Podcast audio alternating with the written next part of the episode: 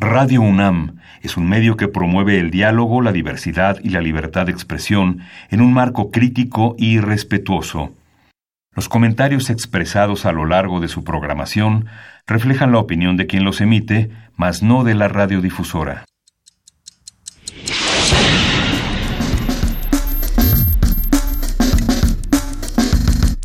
Primer movimiento. El mundo desde la universidad.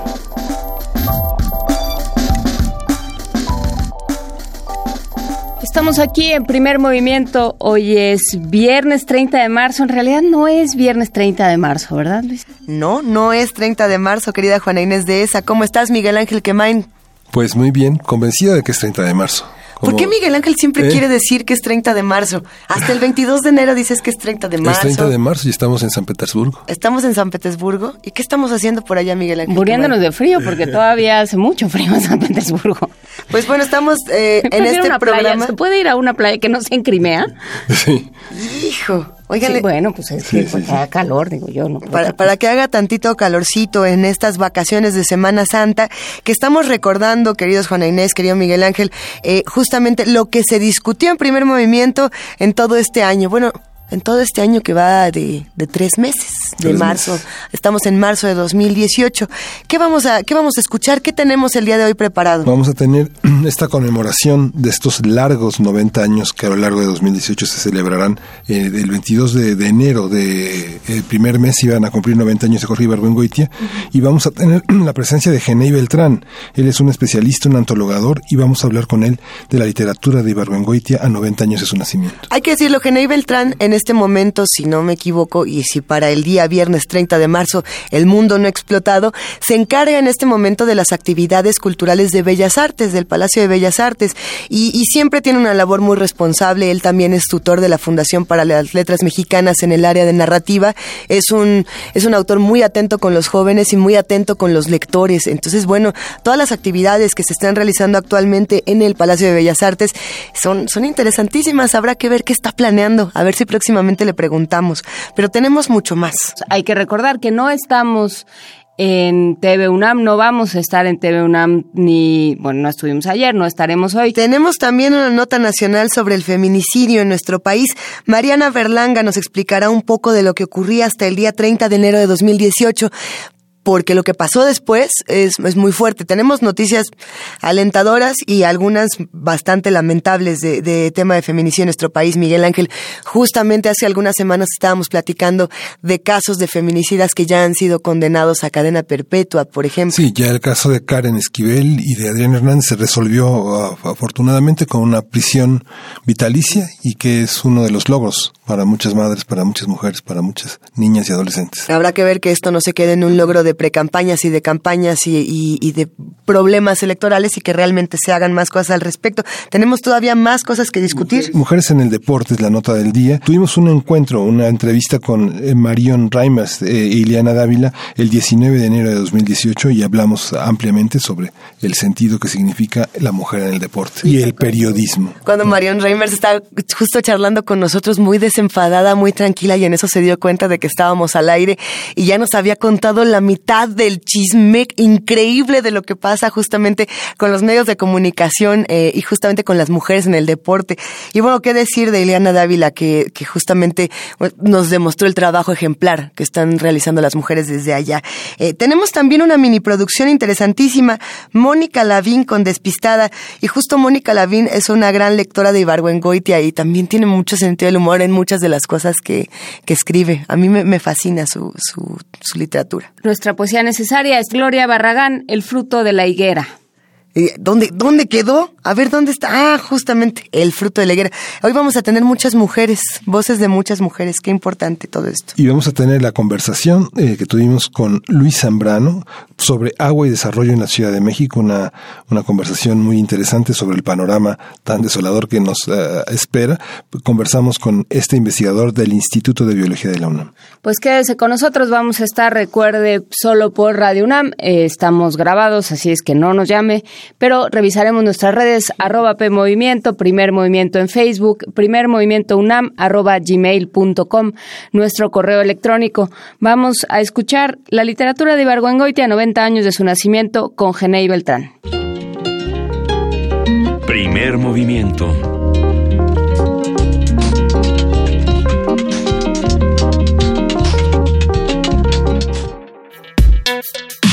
Viernes de ocio. El próximo 22 de enero se cumplen 90 años de nacimiento de Jorge Ibargüengoitia, dramaturgo, narrador, traductor, ensayista y periodista mexicano. La obra de este escritor se caracteriza porque está llena de humor y sarcasmo. El autor se burlaba en sus textos de los abusos que cometía la clase política, al tiempo que describía los hábitos sociales con un lenguaje siempre irónico de la vida en México. Entre sus escritos se encuentran las, las novelas Los Relámpagos de Agosto de 1965, Maten a León de 1969 y Los Pasos de López de 1982, así como La Ley de Herodes y otros cuentos de 1967 y las obras de teatro El Atentado de 1963. Me encanta poderles decir todos los años así, nomás para que entremos en contexto. La Conspiración Venida 1975 y Los Buenos Manejos de 1980. A partir de este aniversario hablaremos sobre su obra, su forma de relacionarse con el México que le tocó vivir, su relevancia y ayer y hoy. Nos acompaña Genei Beltrán, el escritor y ahora director de la Coordinación Nacional de Literatura de Lima. Bienvenido, Genei. Buenos ¿Qué tal? Buenos días, muchas gracias. Un gusto estar con ustedes, como siempre. ¿Cómo, ¿cómo se le puede entrar al tema de Ibargüengoitia? Porque hay muchos, muchos caminos y todos nos llevan a Jorge Ibargüengoitia de una u otra manera, querido Genei. Sí, pues afortunadamente es un autor muy leído, muy querido, muy seguido, muy reeditado. A diferencia de lo que luego le pasa a otros autores mexicanos que eh, eh, ven después de su muerte que su obra empieza a desaparecer. Y Jorge Ibargüengoitia eh, tiene ese favor de los lectores, también de la crítica, y eh, en su tiempo um, realmente tuvo un comienzo difícil porque él quería ser dramaturgo y realmente el camino del teatro es muy cerrado, muy complicado, no, no había una industria teatral que permitiera que un dramaturgo se profesionalizara.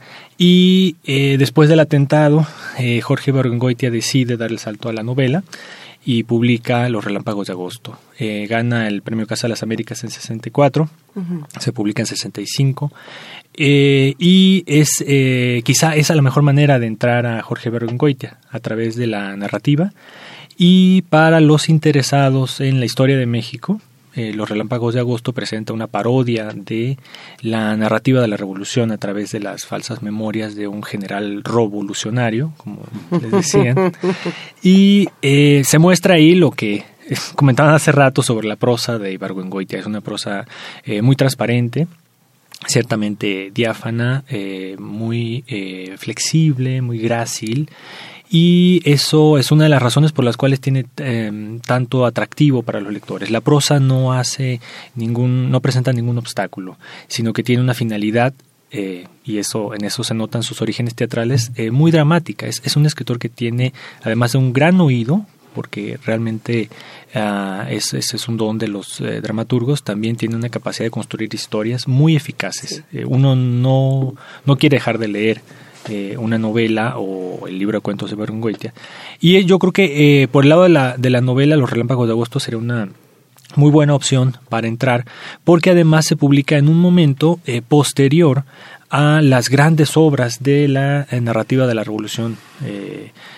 que viene desde 1915, cuando se publica Los de Abajo de Mariano Azuela, una visión trágica, crítica, sobre todo el carrancismo. No había nada de sentido del humor. Eh, pues no, en Venezuela no. No, este... bueno, no lo sé.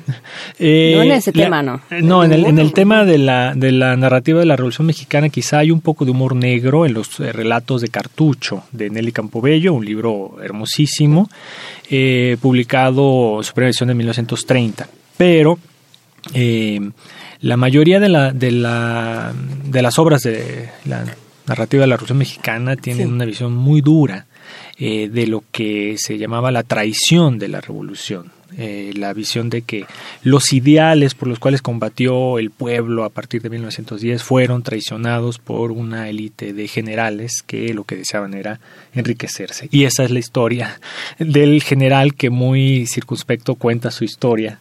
Eh, y hay un doble discurso ahí. Una cosa es lo que dice el narrador y otra cosa es lo que nosotros sabemos que realmente ocurrió. Y en eso era magistral Ibargüengoitia porque lo que llamamos la, ironía dramática le funciona muy bien y el lector aprende mucho de, de esas traiciones del discurso político de la forma como la palabra se puede utilizar para justificar cosas muy cínicas y al mismo tiempo que nosotros como lectores nos damos cuenta de la falta de integridad moral de este personaje. Y lo hace con gran humor, sin la intención de lanzar eh, eh, así diatribas muy serias, sin lanzar netas, sino eh, exhibiendo al personaje o dejando que el personaje se exhiba solo. Hay otra faceta de Ibargüengoitia que está, yo creo que Ibargüengoitia está pegado siempre a su contexto, ¿no? Y, hay otra faceta en la que esto es mucho más evidente que es en la crónica. Publicaba estas, pues sí, estos como avistamientos extraños en, en Vuelta, estas que se llamaban, que luego se publicaron en un volumen que se llamaba Autopsias Rápidas, que era una maravilla, ¿no? Porque lo mismo era discutir el Festival de Día de las Madres de la Escuela de Junto, que el tope que habían puesto en su banqueta, que todo lo que lo rodeaba, o sea, es muy interesante porque ve uno México, o sea, es el México del noticiero continental, pero completamente eh, distorsionado. Probablemente habría sido un youtuber muy exitoso, si hubiera vivido en nuestra época. Eh, esta parte eh, es la que llamaríamos periodismo literario o un híbrido entre crónica, artículo, ensayo. Eh, y por un lado está Viajes por la América Ignota, que es, un libro más cronístico. y la otra faceta es la que comentas, que publica en Excelsior, después en Vuelta, se recopila gracias a Guillermo Sheridan en Autopsias Rápidas, que se lo publicó originalmente Vuelta, y después en el que yo recomiendo más, que es Instrucciones para Vivir en México, que ya lo publica Joaquín Mortiz, y que se complementa con Olvida usted su equipaje. E, es, digamos, ese sería el tríptico de las recopilaciones de textos de periodismo literario de Jorge Bergoya. Y lo que tiene es eso, una gran capacidad para tomar el pulso de la coyuntura, de lo inmediato, tanto de los eh, chismes como de lo kafkiano de la vida cotidiana mexicana o de la forma en la cual los mexicanos nos resignamos eh, a nuestra realidad, no sin soltar una carcajada, no sin burlarnos de nosotros mismos. Y Ahí es donde también se manifiesta la prosa muy elástica, muy transparente y diáfana de Bargongoitia, porque sabe que su lector es el lector del periódico, el lector inmediato. Y por otro lado también eh, sabe que no hay mucho tiempo, que no hay mucho espacio, sino que hay que ser efectivo y hay que llegar a, al momento de la revelación irónica eh, con eh, pocos pasos.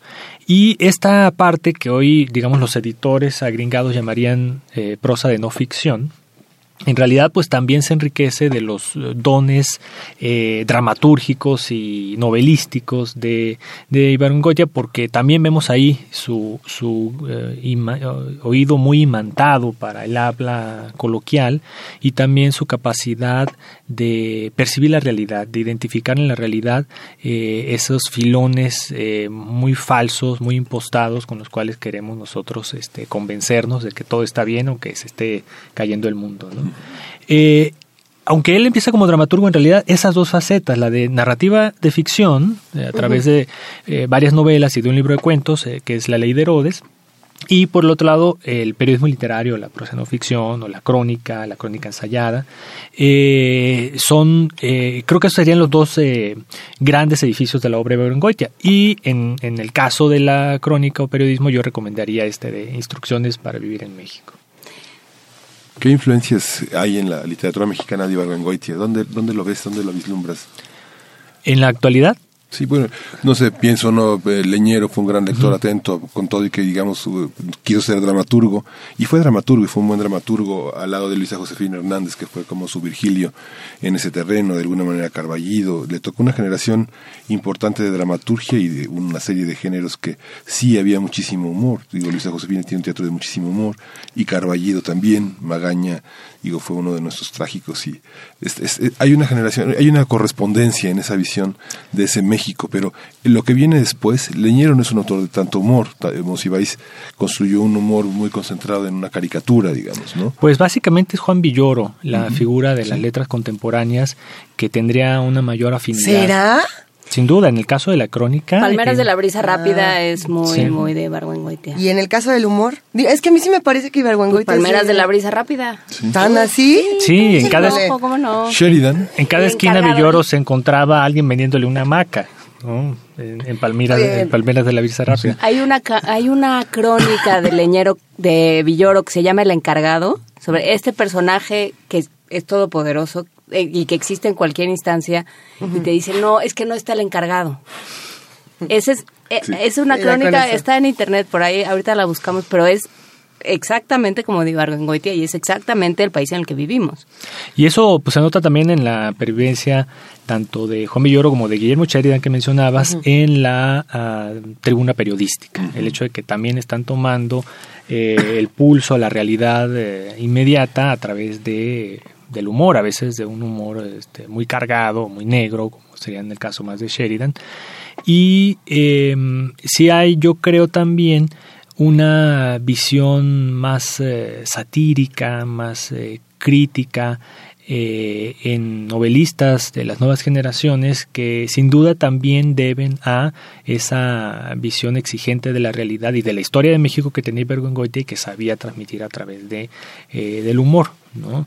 Eh, pensaría yo en, el caso de Antonio Ortuño o de Hilario Peña, que también tienen la conciencia de escribir para un lector abierto, para un lector general, no, no solo preocuparse por la validación de un gremio cerrado, sino llegar a esos lectores mucho más este, amplios. A ver, hablemos justo de la validación de los gremios cerrados y de cómo eh, ahora podemos ver que si los poetas no se juntan con los poetas y no hablan sobre poetas, ya no son poetas. Es lo que pasa en 2018. Si, si los dramaturgos no presentaron la obra y no la fueron a ver todos sus amigos, es porque ya hay, un conflicto severo. Hay muchas muchos laberintos en la vida privada de los escritores que nos encanta estar desentrañando. ¿Qué pasaba con el de Ibargüengoitia? Él era un hombre que tenía mucha relación con sus contemporáneos, que se metía en estos chismes o no, se reía de esto o no. ¿Qué pasaba con él? Eh, pues sabemos que él era un tipo muy serio que si te lo encontrabas en la cola en el banco y te acercabas y le decías, oiga, don Ibargüengoitia, yo lo admiro mucho, cuénteme un chiste. Él se enojaba, y se estaba muy enojado, ¿no? Porque pues era gracioso, pero en la escritura, ¿no? Como luego pasa, todos tenemos un Dr. Jekyll y un Mr. Hyde, ¿no?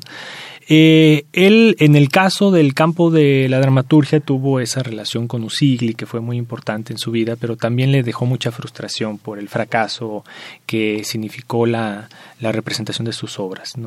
Y aunque sí tuvo sus eh, detractores, como siempre ocurre con todos los, eh, los, escritores, hay que decir que su participación en el, en el grupo de escritores que estaba en el periódico Excelsior y luego con Vuelta, con Octavio Paz, eh, se tradujo o, ahí se manifestaba ese reconocimiento de sus pares, que creo que que creo que no se le escamoteó realmente en tanto prosista, en tanto narrador y articulista o cronista, ¿no? Eh, lamentablemente Ibergote falleció a los 55 años en un trágico accidente de aviación en Madrid, ¿no? Y yo creo que sí habría tenido una vejez de amplios reconocimientos y premios y mucha... Sí, sobre todo lo grato que puede resultar el, saber que tus libros le gustan a muchas personas, ¿no? ¿Nunca supo que sus libros eran tan queridos, por lo menos en su momento, en su tiempo? Eh, pues sus libros se reeditaban, sí, sobre todo sus novelas, ¿no? Y eh, sí era reconocido y seguido y había gente que compraba el Excelsior para ver qué había publicado en Goitia, como hay quienes compran un periódico los viernes para ver qué escribió Juan Villoro, o, bueno, lo buscan ya en internet, ¿no? Eh, pero sí, es, es, es, un autor que, sobre todo por esa cercanía con Excelsior y Vuelta, eh, tuvo, ah, no tuvo las dificultades que a otros autores sí les, eh, incluso en su madurez, les dificultó dar a conocer su obra, ¿no?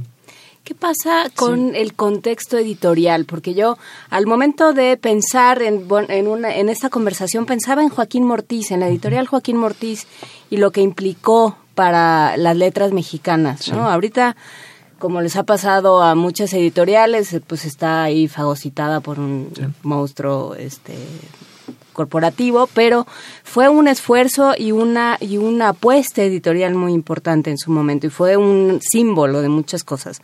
¿Qué fue Joaquín Mortiz? Pues eh, los años 60 eh, fue la década del surgimiento de tres sellos editoriales mexicanos muy importantes para las letras y las humanidades que fueron Joaquín Mortiz, Ediciones Cera y Siglo XXI. En cierta forma, herederas o descendientes del Fondo de Cultura Económica que surge en o los expelidas del Fondo de Cultura en el caso del siglo XXI. es que eh, yo creo que el Fondo de Cultura Económica ha cumplido una fabulosa misión como la cantera de los Pumas de la edición. Eh, surgen muchísimos editores de ahí. ahí se, nos se, mastica, luego nos escupe, es lo que quieres decir. Da una formación muy positiva en el campo editorial. Muy bien. Y, Genei Beltrán, qué bueno que no lo están viendo porque está del color ah, de un jitomate. es tan buena persona. Pero eh, fue muy importante porque además es una época de efervescencia literaria. Uh -huh. eh, y bueno, en las artes visuales, en, en, en, el teatro también, la década de los 60 fue un momento de vanguardia, de renovación. Y para la literatura, eh, Joaquín Mortiz cumplió esa misión de dar a conocer muchas voces que estaban dándose a conocer. Eh, lo que pasa con José Agustín, por ejemplo, con los autores de la onda, es, es muy notable, ¿no? Uh -huh. Esa es la plataforma. Y, lo, y esa misión la cumple Joaquín Mortiz muy bien a lo largo de los 60s y de los 70s. Lamentablemente, la década de los 80s fue catastrófica para la industria editorial mexicana y el, el preludio de lo que significó eh, la irrupción de las transnacionales, sobre todo de capital español, que eh, terminaron incorporando esos sellos eh, heroicos, esos sellos de ese pasado heroico de los 60. ¿no? Y Goitia fue uno de los autores eh, beneficiados por ese papel eh, tan abierto de don Joaquín Díez Canedo, el director de Joaquín Mortiz, incorporando estas nuevas voces de la literatura del momento. Y Barbengoitia, ¿qué, ¿qué, hace posible que un autor sea tan tan bien este recibido por el ámbito editorial? Digamos, la obra en Planeta está muy bien editada, muy diferenciada, tiene gran promoción, está en el aparador. Eso pasó un poco también con Revueltas en Era, ¿no? Eh, de algún modo también eh, un público distinto al de Ibarbengoitia fue editado. ¿Por qué no pasa eso entre los editores mexicanos? El fondo lo intentó recuperando algunos autores, no sé, Esther Seligson, por ejemplo, eh, Gardea, Sí, pues el Fondo de Cultura Económica, bueno, yo ahí trabajé un tiempo, sí. ¿no? Así este, es. eh, sí ha cumplido, creo yo, esa labor de ir incorporando las voces de la literatura mexicana, sobre todo en la segunda mitad del siglo XX, ¿no? Eh, sin duda hay eh, todavía pendientes, pero es, es, um, es muy curioso. Yo me puse a hacer una, investigación dilatada sobre narrativa breve mexicana del siglo XX y a la hora en que armé mi bibliografía me di cuenta que fácil el 60% de los libros que citaba eran del Fondo de Cultura Económica, sí. ¿no? O sea, los cuentos de Inés Arredondo, los cuentos uh -huh. de Amparo Dávila, Esther uh -huh. Seligson y otra uh, tribuna que sobre todo en el caso del cuento ha sido muy buena es Ediciones Cera. Eh, y eh, esto en mucho yo creo que depende sobre todo de la labor que eh, investigadores literarios o escritores metidos a la investigación literaria han hecho rescatando, editando, eh, prologando la obra de nuestros autores. Ahí, digamos, uno de los pioneros es Alicho Macero, reeditando la, editando la obra de los autores de contemporáneos, don José Luis Martínez, y es algo que se ha, se ha mantenido. Y afortunadamente luego los editores tienen esa apertura para revisar los proyectos, darle seguimiento, publicarlos. Cada vez menos, por desgracia. Cada vez es más complicado para los editores, dada la, la, cantidad de trabajo, la cantidad de libros que se producen ahora. Es más complicado revisar proyectos, encontrar sí. nuevos autores. Entonces, bueno, pues también está en manos de, digo, Internet te ayuda también para ciertas sí. cosas. También va funcionando como una criba de ciertos autores, de ciertas voces. Pues bueno, ahí, ahí vamos mutando. Llegó, llegó una pregunta interesante de Roberto Guevara. Pregunta si, si justamente Ibargüengoitia, como otros grandes autores, daba talleres. ¿no? Es que sí, bueno, es la tradición del taller literario y de todos los que salieron. buena buena pregunta. Literario. La verdad no, no tengo el dato. Tengo la impresión de que no, pero tendría que, que corroborarlo. Que no, no, es, eh, digamos, el gran tallerista de esa época es don Miguel Donoso Pareja, un escritor ecuatoriano eh, que llega exiliado a México, que da talleres desde los 60, los 70, pero no recuerdo, tendría que, que corroborarlo. Para saber quiénes habrían salido de un taller de sí. Pues el gran tallerista del Centro Mexicano de Escritores fue Juan Rulfo, eh, que era durísimo con sus alumnos. Ahí en la Biblioteca eh, Nacional se encuentran sus reportes. En una cuartilla eh, sintetizaba el trabajo de un año de, no sé, Carlos Montemayor o Daniel Sada. Era, habría sido un excelente crítico literario Juan Rulfo, la verdad. Viendo uno eso, dice eh, qué, perspicacia, qué profundidad, y eso lo llevaba a la práctica en sus talleres. Muchísimas gracias, Genei Beltrán. Eh, pues, Muchas gracias. Escritor, funcionario y sin embargo amigo de este, de este espacio. escritor y director de la Coordinación Nacional de Literatura del IMBA. Muchísimas gracias por venir. Muchas gracias. Primer movimiento. Hacemos comunidad.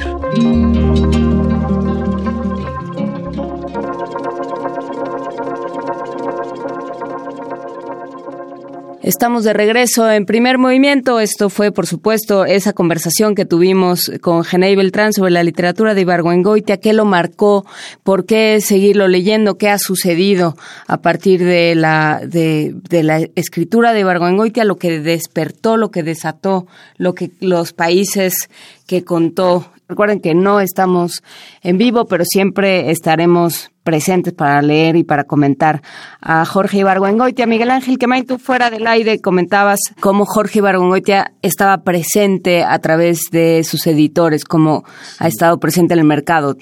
Genei Beltrán comentaba que la fortuna de tener una celebración, una conmemoración de los 90 años, era que tenemos eh, la obra de Ibargüengoitia en el mercado, editada y en librerías y a precios accesibles, clasificada según lo que hizo, periodismo, teatro, ensayo, cuento, novela y es una gran importancia. Celebramos a Inés Arredondo, celebramos a Amparo Dávila, a Esther Seligson y no estaban los libros, ¿no? A ver, pues, yo me pregunto, hemos tenido otras conversaciones y ya que estás hablando de los distintos géneros, eh, estoy tratando de recordar la autora de este libro de crónica que no incluyó a Irvar Wengoitia en, en sus textos. ¿Cuál es el nombre de esta, de esta mujer? Sara Sefcovic. Sí, bueno, hay que pensar, Ibargüengoitia pertenece o no pertenece a esta a estas voces fundamentales para nuestro país. Desde mi punto de vista, sí pertenece. Eh, desde el de ella, bueno, había otras voces importantes que recordar. ¿Qué otras voces? Y también eh, ¿Qué marca Ibargüengoitia en las voces más jóvenes? Porque me parece por lo menos que hay toda una generación de escritores que gracias a él entraron a diferentes géneros, ensayo, sea crónica, periodismo, por ejemplo, y que lo empezaron a hacer con mucho sentido del humor, que le quitaron toda la solemnidad a su literatura. No lo sé. Sí, es un sello de identidad en Guanajuato, ¿no? Digamos, todos los, todos los jóvenes que quieren hacer una autocrítica se miran en el espejo de Ibargüengoitia. Sí, hay una parte donde además se van eh, se van montando los géneros uno sobre el otro, digamos, no es eh, no es tan sencillo ¿no? Y creo que fue parte de la discusión que tuvimos también con Sara Sevchovich al respecto de este de esta selección de cronistas que hizo ella, de cómo eh, los géneros se van montando uno sobre el otro y hay una parte que es periodismo, en un mismo texto puede haber eh, párrafos o secuencias muy, muy periodísticas, otras son netamente de ensayo, otras son de crónica, y es muy difícil pues hacer una disección clara, es muy difícil de, decir, colocar a Ibargongoitia en un solo género, como no sea para mí el de haber contado y narrado el absurdo mexicano. Sí, sí las muertas, los pavos de López tienen mucho periodismo. Sí, un aspecto que discutíamos justamente a partir de la, del libro de Sara Sefcovic es, la, es una generación de cronistas que están en deuda, ¿no? Los que venían desde, desde el uno más uno, que fundaron después la jornada, y muchos cronistas en, en suplementos, y muchos cronistas del interior del país, que justamente la prensa la, la hemeroteca nacional no consigna por la fugacidad de muchas publicaciones que ven revistas, dos o tres números y que no tienen eh, eh, el rigor para entrar en una clasificación histórica más que en los archivos locales y que eso limita mucho la parte de los cronistas. O la posibilidad, que ese es otro tema, pero bueno, el día de hoy, estos días en los que la gente se guarda o no se guarda, todavía hay, como lo hemos platicado ya en muchas ediciones de Semana Santa de este programa, se siguen distintas tradiciones, hay todavía quien observa ciertos eh, preceptos de la Iglesia Católica, hay quienes siguen ciertos rituales hay quien nada más se pone las aletas y las chanclas y se lanza a cualquier cuerpo de agua que se le atraviesa por ahí. Todo eso sucede en el día de hoy y todo eso eh, se presta para que uno se vuelva cronista y uno se vuelva testigo testigo presencial de la realidad, el entusiasmo y la vacación colectiva. Entonces, bueno, pues aprovechemos esto para llamar a en estas vacaciones Esperemos que estén teniendo vacaciones y descansando todos aquellos que nos escuchan, que tengan esa posibilidad. Pues cambien de aire, sálganse a ver qué hay y platíquenos un poco qué está sucediendo ahí donde están ustedes. Ay, que nos hagan una crónica. Hace mucho que no nos mandan postales sonoras. ¿Por qué no nos graban eh, crónicas de lo que están haciendo en este par de días? ¿Qué hicieron el jueves? ¿Qué van a hacer el día de hoy? ¿Qué van a hacer en este fin de semana de puente? Una crónica. Pero que sea crónica. ¿O cómo? Y ahí está Iztapalapa. Ahí está Iztapalapa, ahí están un montón de espacios de la Ciudad de México donde suceden cosas y se observan rituales y se se convive de distintas formas. Vamos, eh, por lo pronto, a una mini producción, a una producción de aquí de la, del departamento pues, de producción de Radio UNAM. Vamos a escuchar El Reposo del Fuego. El Reposo del Fuego brusco olor del azufre, repentino color verde del agua bajo el suelo. Bajo el suelo de México se pudren todavía las aguas del diluvio. Nos empantana el lago, sus arenas movedizas atrapan impidiendo la posible salida. Lago muerto en su féretro de piedra, sol de contradicción. Hubo dos aguas y a la mitad una isla, a fin de que la sal no emponzoñara nuestra laguna dulce, en la que el mito abre las alas todavía, devora la serpiente metálica nacida en las ruinas del águila. Su cuerpo es uno mismo y recomienza siempre. Bajo el suelo de México verdean espesamente pútridas las aguas que lavaron la sangre conquistada. Nuestra contradicción, agua y aceite, permanece a la orilla dividiendo como un segundo Dios todas las cosas, lo que deseamos ser y lo que somos. Haga el experimento. Si levanta un pedazo de tierra encuentra el lago la sed de las montañas, el salitre que devora los años, y este lodo en que yacen las ruinas de la noble ciudad de Moctezuma. Y comerá también nuestros siniestros palacios de reflejos, muy lealmente, fiel a la destrucción que lo preserva.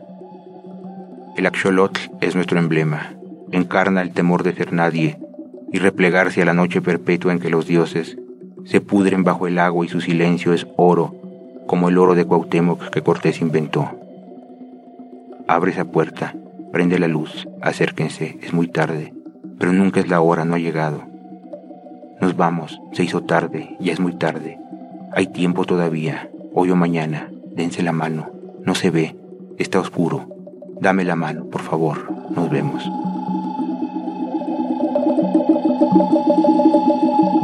Toda la noche vi crecer el fuego. La ciudad en estos años cambió tanto que ya no es mi ciudad. Su resonancia de bóvedas en ecos y los pasos que ya no volverán. Ecos, pasos, recuerdos, destrucciones.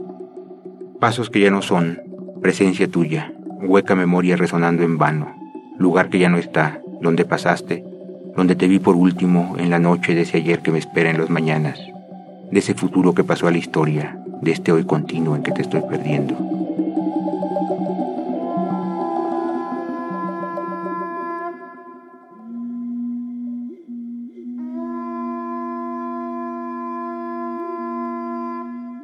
Atardecer de México en las lúgubres montañas del poniente.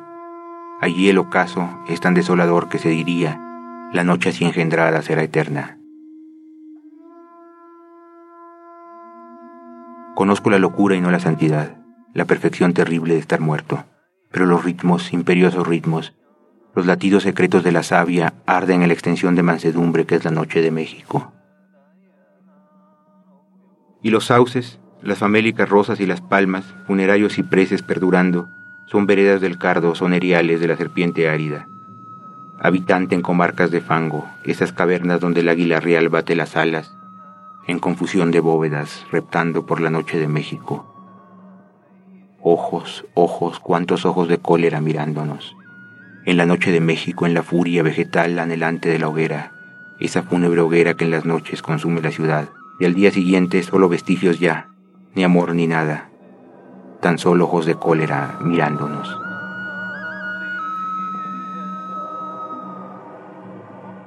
¿Hasta cuándo?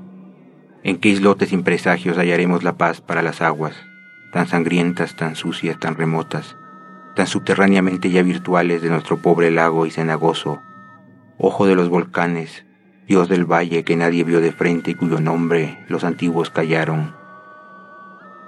¿Qué se hicieron tantos jardines, las embarcaciones, anegadas de flores, que se hicieron? ¿Qué se hicieron los ríos, las corrientes de la ciudad, sus ondas, sus rumores? Los llenaron de mierda, los cubrieron por no estorbar el paso del carruaje de los nuevos señores, la reciente nobleza mexicana. ¿Qué se hicieron los bosques, los pinares y los sauces que otro tiempo poblaron la meseta, este cráter lunar donde se asienta la ciudad movediza, la fluctuante capital ya sin rostro? Los vendieron para erguir el palacio del cacique, del señor general, del licenciado. Dijo el virrey, los hombres de esta tierra son seres por destino condenados a eterna oscuridad y abatimiento. La injuria del virrey flota en las aguas. Ningún tiempo pasado, ciertamente, fue peor ni fue mejor. No hay tiempo, no lo hay. No hay tiempo, mide la vejez del planeta por el aire cuando cruza implacable y sollozando. México subterráneo. El poderoso virrey, emperador, sátrapa, hizo construir para sí todo el desierto. Hemos criado el desierto, las montañas, rígidas de basalto y sombra y polvo, son la inmovilidad. Ah, cuánto estruendo, el de las aguas muertas resonando en el silencio cóncavo, es retórica, iniquidad retórica mi llanto. Solo las piedras sueñan, su linaje es la inmovilidad, el mundo es solo estas piedras inmóviles. Roza el aire el cantil para gastarse, para hallar el reposo, inconsolable el descenso del vértigo, marea de mil zonas aéreas desplomándose.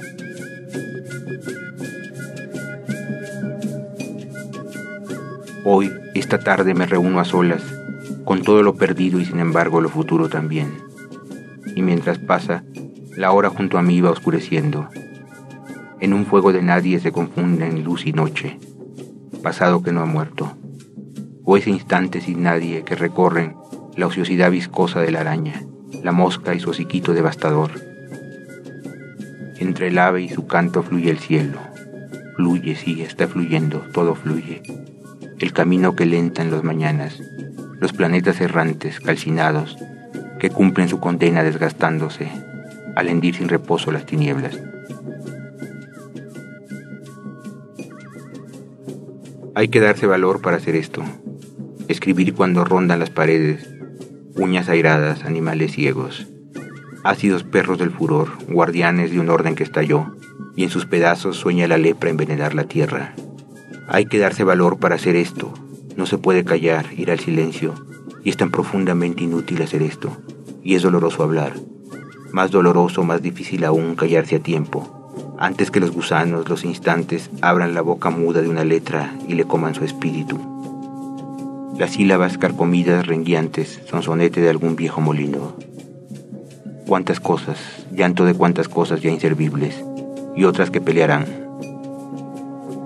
Chatarra sorda, sorda, sórdida hoguera consumiéndose, fuego la luz, ceniza, un lirio escada pobre, triste, triste rescoldo triste ya fundiéndose.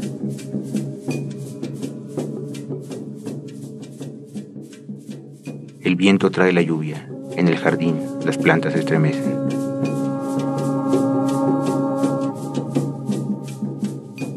He mirado este campo a mediodía. Aquí todas las cosas se disponen a renacer. De pronto, dulcemente, todo el jardín se yergue entre las piedras. Nace el mundo de nuevo ante mis ojos.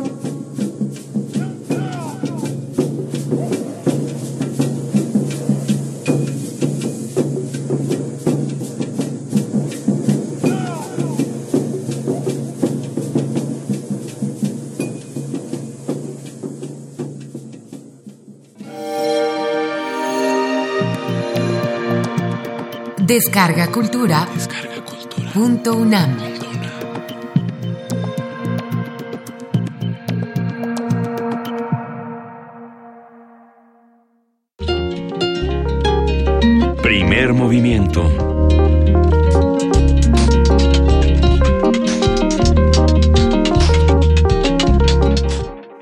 Seguimos aquí en, primer movimiento, en este primer movimiento del 30 de marzo, que en realidad no sucedió el 30 de marzo, sino otro día. Otro día, ¿qué otro día fue que sucedió? Otro día. No importa, no tenemos que decirlo. Lo que sí tenemos Era un día que, tenías tos, me acuerdo. Era un día que tenía tos, pero ¿cuándo no tengo tos? ¿Cuándo no tenemos tos, Miguel Ángel? Como el 19 de enero. No, ¿Tú, siempre tenemos ¿Tú tienes tos? ¿Tú tienes tos, Juana Inés? Juana Inés, no. Fíjate que los que hacen comunidad con nosotros se enferman con nosotros y eso se siente un poquito menos peor. Nos han escrito mensajes de yo también tengo tengo el moco asesino, tengo la gripa tóxica. Y bueno, nos da gusto saber que no estamos solos y que podemos hacer comunidad. Para todos los que andan enfermos y no están disfrutando tanto estas vacaciones, y para los que no están enfermos y están disfrutando de lo lindo, esto es Alifar Caturé con I Do.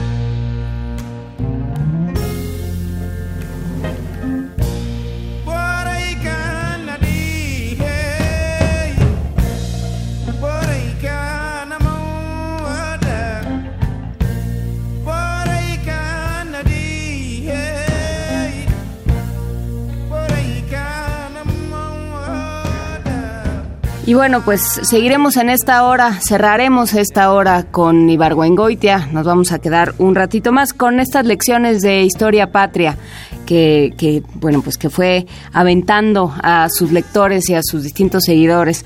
Como entendía Jorge Ibargüengoitia, hablabas tú hace rato de los pasos de López. Miguel Ángel es una, es una lección de historia patria entera, cómo se organiza, cómo, cómo se consignan los héroes, cómo se entienden los personajes históricos eh, todo eso para Ibargüengoitia era, era muy curioso, cómo se ponen nombres a las calles, que, cómo se deciden las estatuas. Hay textos pensando en la casa de usted y otros viajes o en lecciones para vivir en México. Ahí hay un montón de, momentos en los que Jorge Ibargüengoitia se pregunta qué implica ser mexicano, cómo se prepara uno eh, para ser mexicano y, de qué herramientas estamos dotados. Ya sé que en este momento vamos a encontrar, vamos a escuchar las lecciones de la historia patria, pero ¿cómo se llama el otro relato?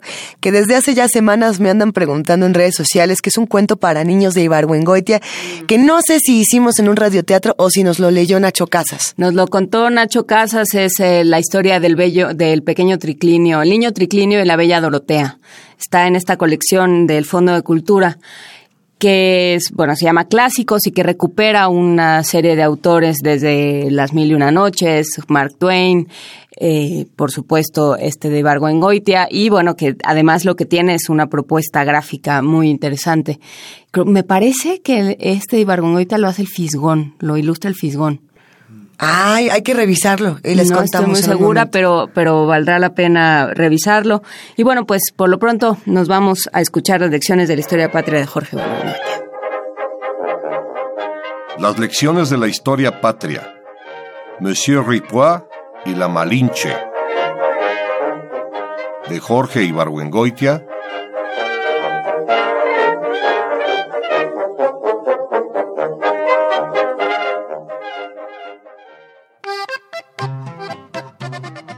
Una vez vino a México de paseo un pintor francés, Monsieur Ripois, recomendado a unos amigos míos que para agasajarlo decidieron llevarlo a un día de campo en el que me invitaron. No fue un día memorable, pero ocurrieron varias cosas que no he podido olvidar. Por ejemplo, a la hora de la comida, alguien metió la mano en el frasco de las aceitunas y una señora que en sus mocedades había sido conocida entre sus íntimos como la Malinche, dijo, Este hombre, se refería a Monsieur Ripois, va a pensar que no conocemos los tenedores.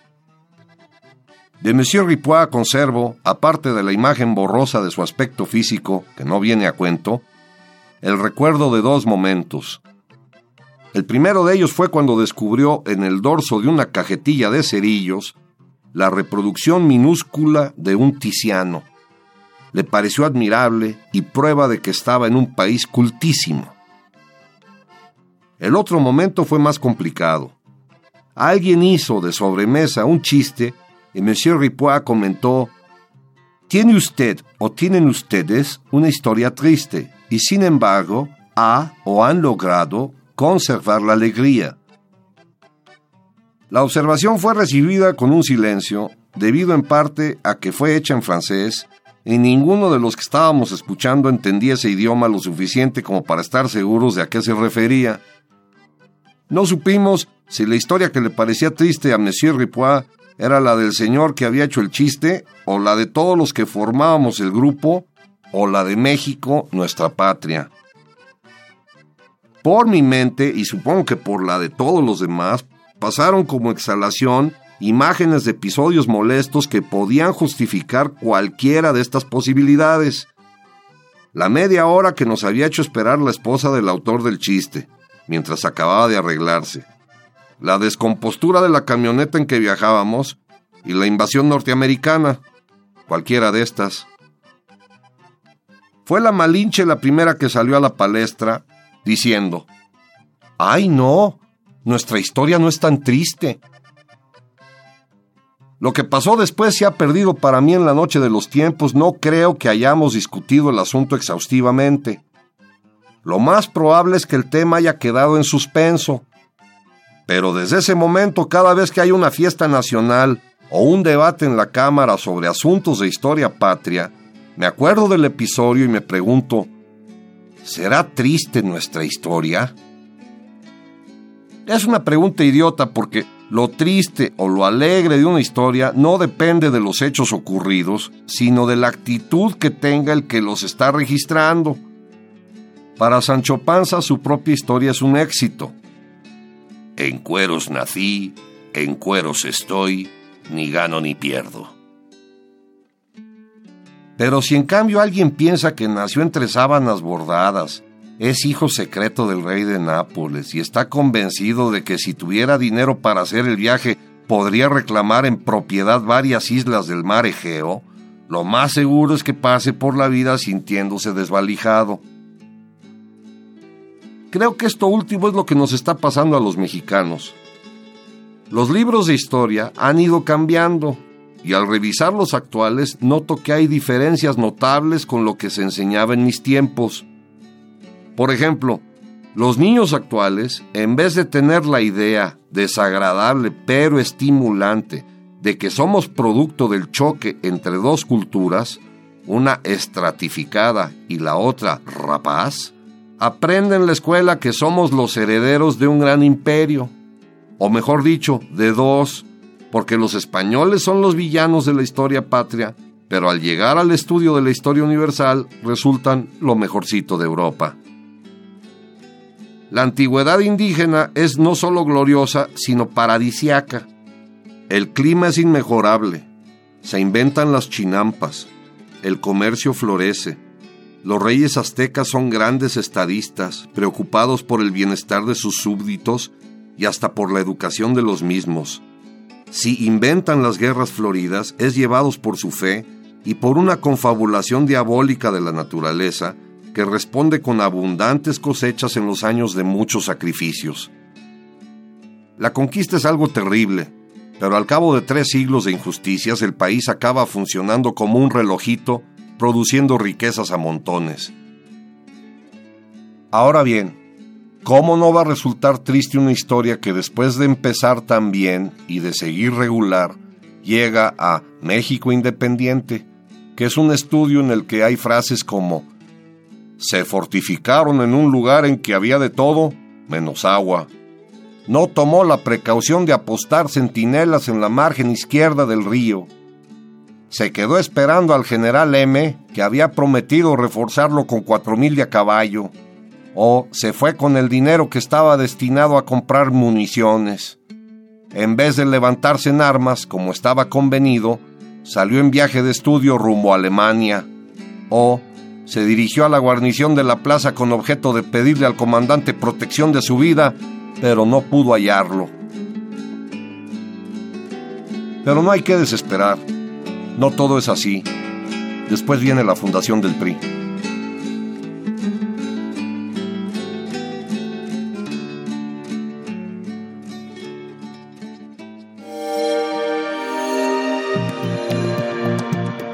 Descarga Cultura. Punto UNAM.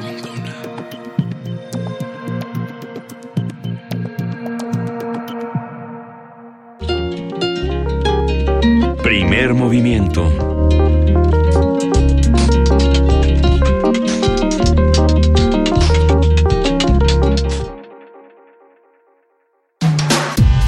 Primer movimiento.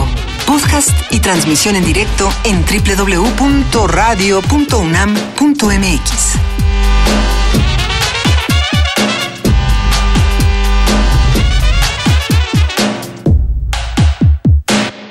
Seguimos aquí en primer movimiento, pasadas las 8 de la mañana, discutiendo un poco de Jorge Ibargüengoitia, de lo que estaba pasando también en nuestro país y de temas que eh, son difíciles de describir.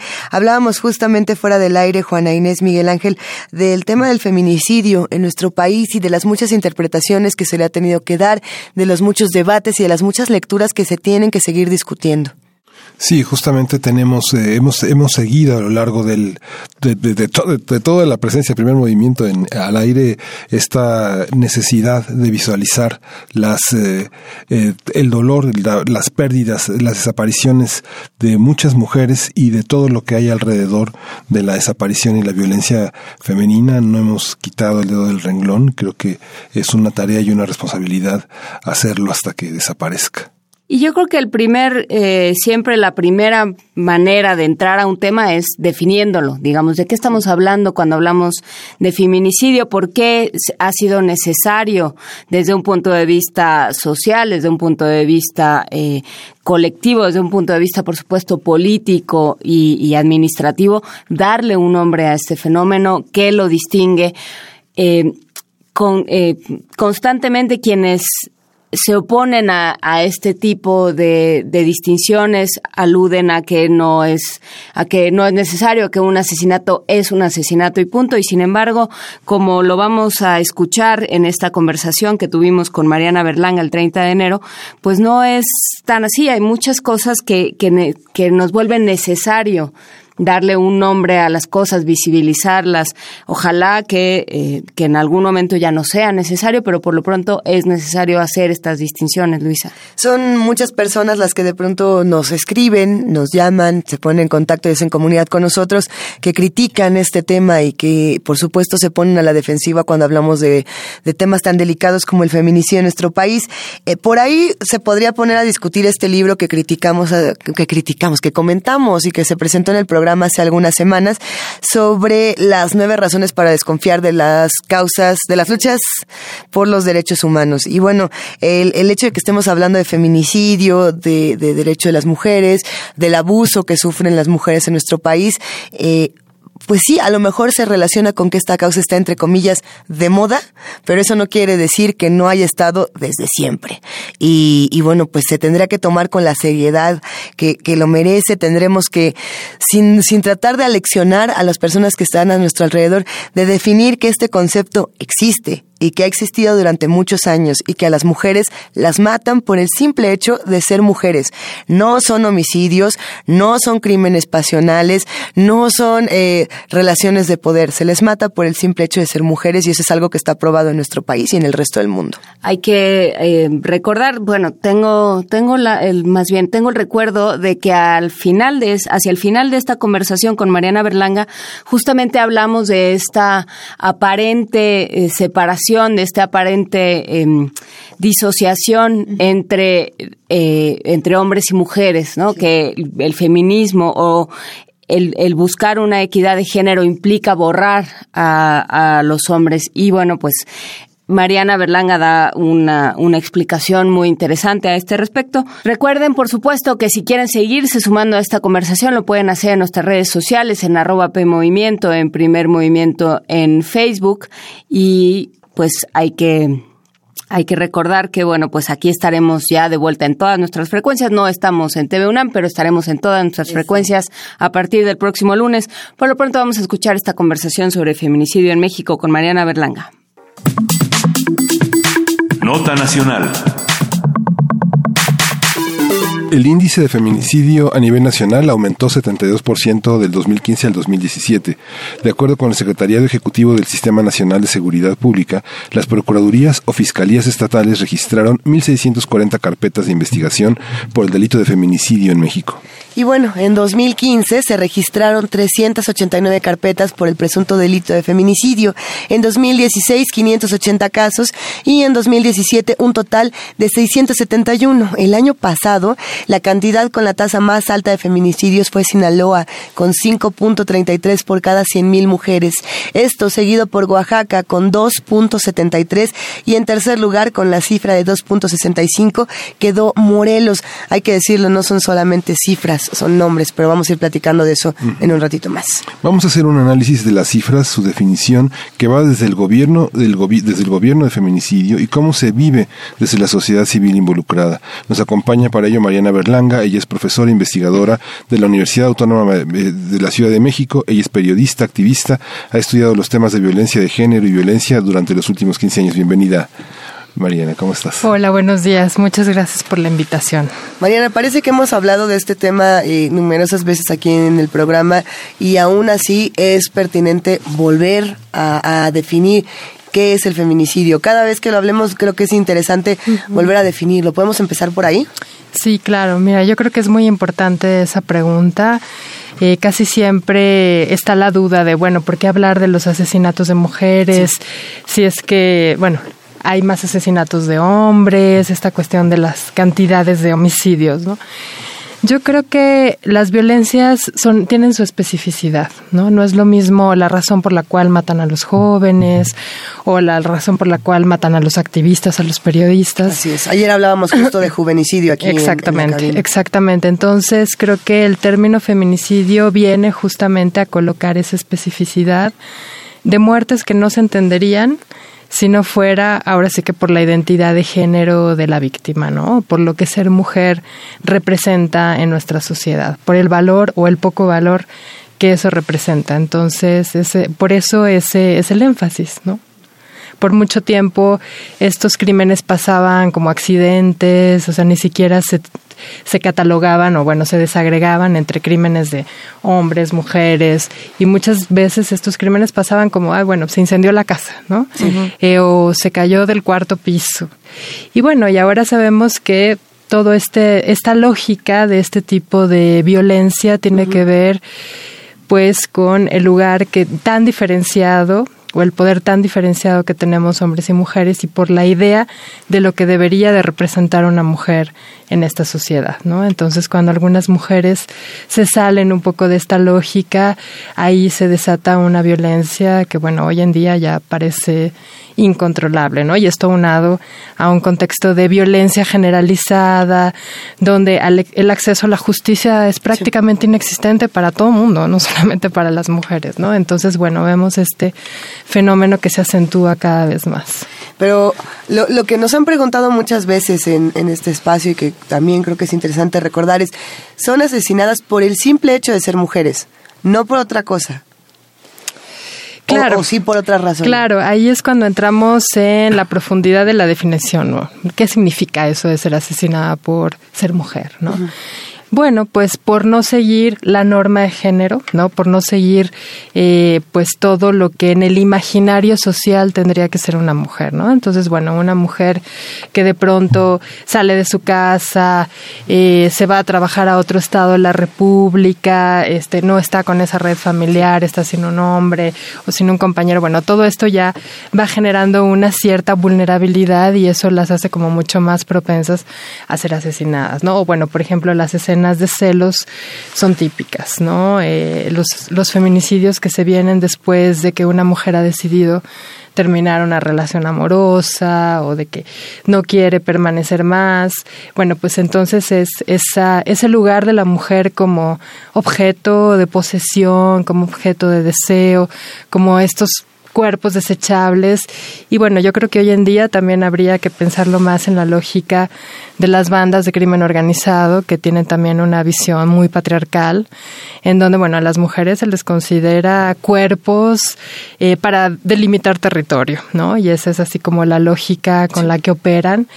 Y entonces, bueno, hay una deshumanización de, de la mujer misma, ¿no? Y bueno, y es arrebatarle su derecho a la vida, a su voluntad de, bueno, la violación está muy emparejada también, ¿no? La violación sexual está muy emparejada con el feminicidio, muchas veces es, es lo que le antecede al feminicidio, pero bueno, tiene que ver con esta idea de que nos, las mujeres no somos personas.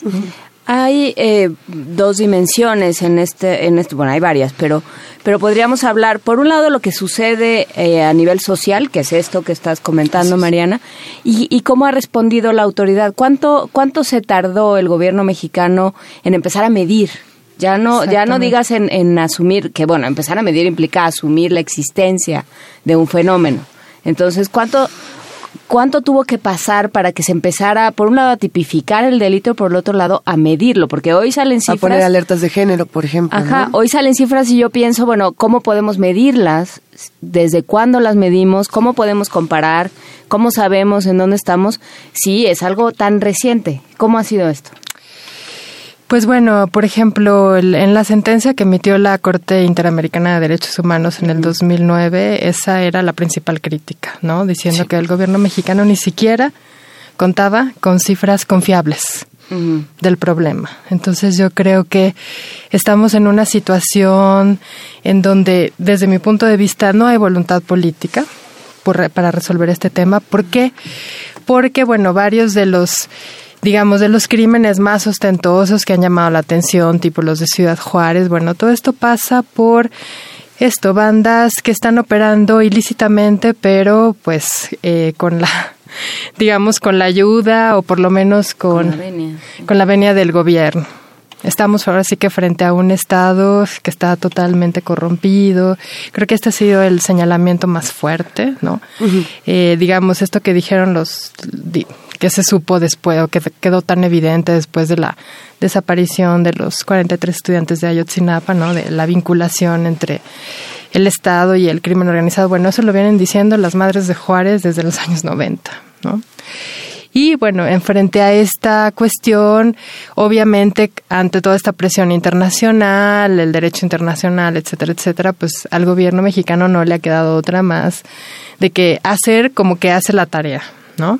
Pero realmente no hay una voluntad política por esclarecer todo esto, ¿no? Y bueno, ya ahorita yo creo que ya estamos en una situación en donde habría que redefinir en qué tipo de Estado estamos parados, ¿no? Porque, insisto, la, la situación de la justicia o de la inexistencia de la justicia es todavía muchísimo más generalizada, ¿no? O sea, tampoco sabemos muy bien si las cifras de asesinatos y de desapariciones a nivel general son confiables. Las alertas de género son una, una, una pauta para entender las cifras confiables. Solamente dos estados tienen alerta de género. Sí, exactamente. Que me gustaría que nos detuviéramos en qué son las alertas de género, cómo funcionan y cómo se han utilizado políticamente también. Sí. Pues bueno, yo la verdad no soy muy optimista, ¿no? En relación a, porque siento que son como este tipo de medidas que se toman para un poco para darnos a tole con el dedo, ¿no? Como para decir, bueno, estamos haciendo algo, nos preocupa el problema, pero que a final de cuentas se acaban utilizando más como botín político, ¿no? O sea, cuando alguien está haciendo, un candidato está haciendo su campaña, etcétera, etcétera. Yo creo que lo interesante de la alerta de género es que le apuesta a la participación de la sociedad civil. Sí. Y yo creo que ha sido la sociedad civil la que realmente se ha acercado a investigar más el problema. O sea, las cifras más confiables provienen de las ONGs, no provienen del gobierno, ¿no? Y bueno, y es esa presión de la sociedad civil la que le está diciendo al gobierno, esta, este problema, o sea, hay un problema para empezar, ¿no? Un problema que no se ha querido reconocer como tal, pero eh, obviamente esto no significa que eso sea la solución. O sea, más bien lo que, lo que se gana es que tenemos una dimensión un poco más real del problema. A ver, eh, en, en, ese asunto, ¿qué es lo que está haciendo la sociedad civil? Pues justamente teníamos este caso del que estuvimos hablando hace algunos días, no solamente para pensar en cifras, sino también para pensar en quiénes son estas mujeres y qué es lo que le ocurre a todas estas mujeres. El caso de Magdalena Aguilar, la, la mujer que desapareció en Tasco y que luego fue encontrada en el, en el local de su expareja. Eh, independientemente de las espantosas circunstancias por las que ella fue asesinada, la respuesta de la sociedad en Tasco en particular fue impresionante, un lugar donde la gente no suele salir a marchar de, esa manera, de pronto todos se organizan y salieron a pedir una explicación. ¿Realmente estamos viendo que la sociedad está cambiando o está, eh, está movilizándose de otra manera? Y de ser así, ¿esto funciona para algo? ¿O qué tendríamos que hacer como sociedad para que realmente funcione? Ya.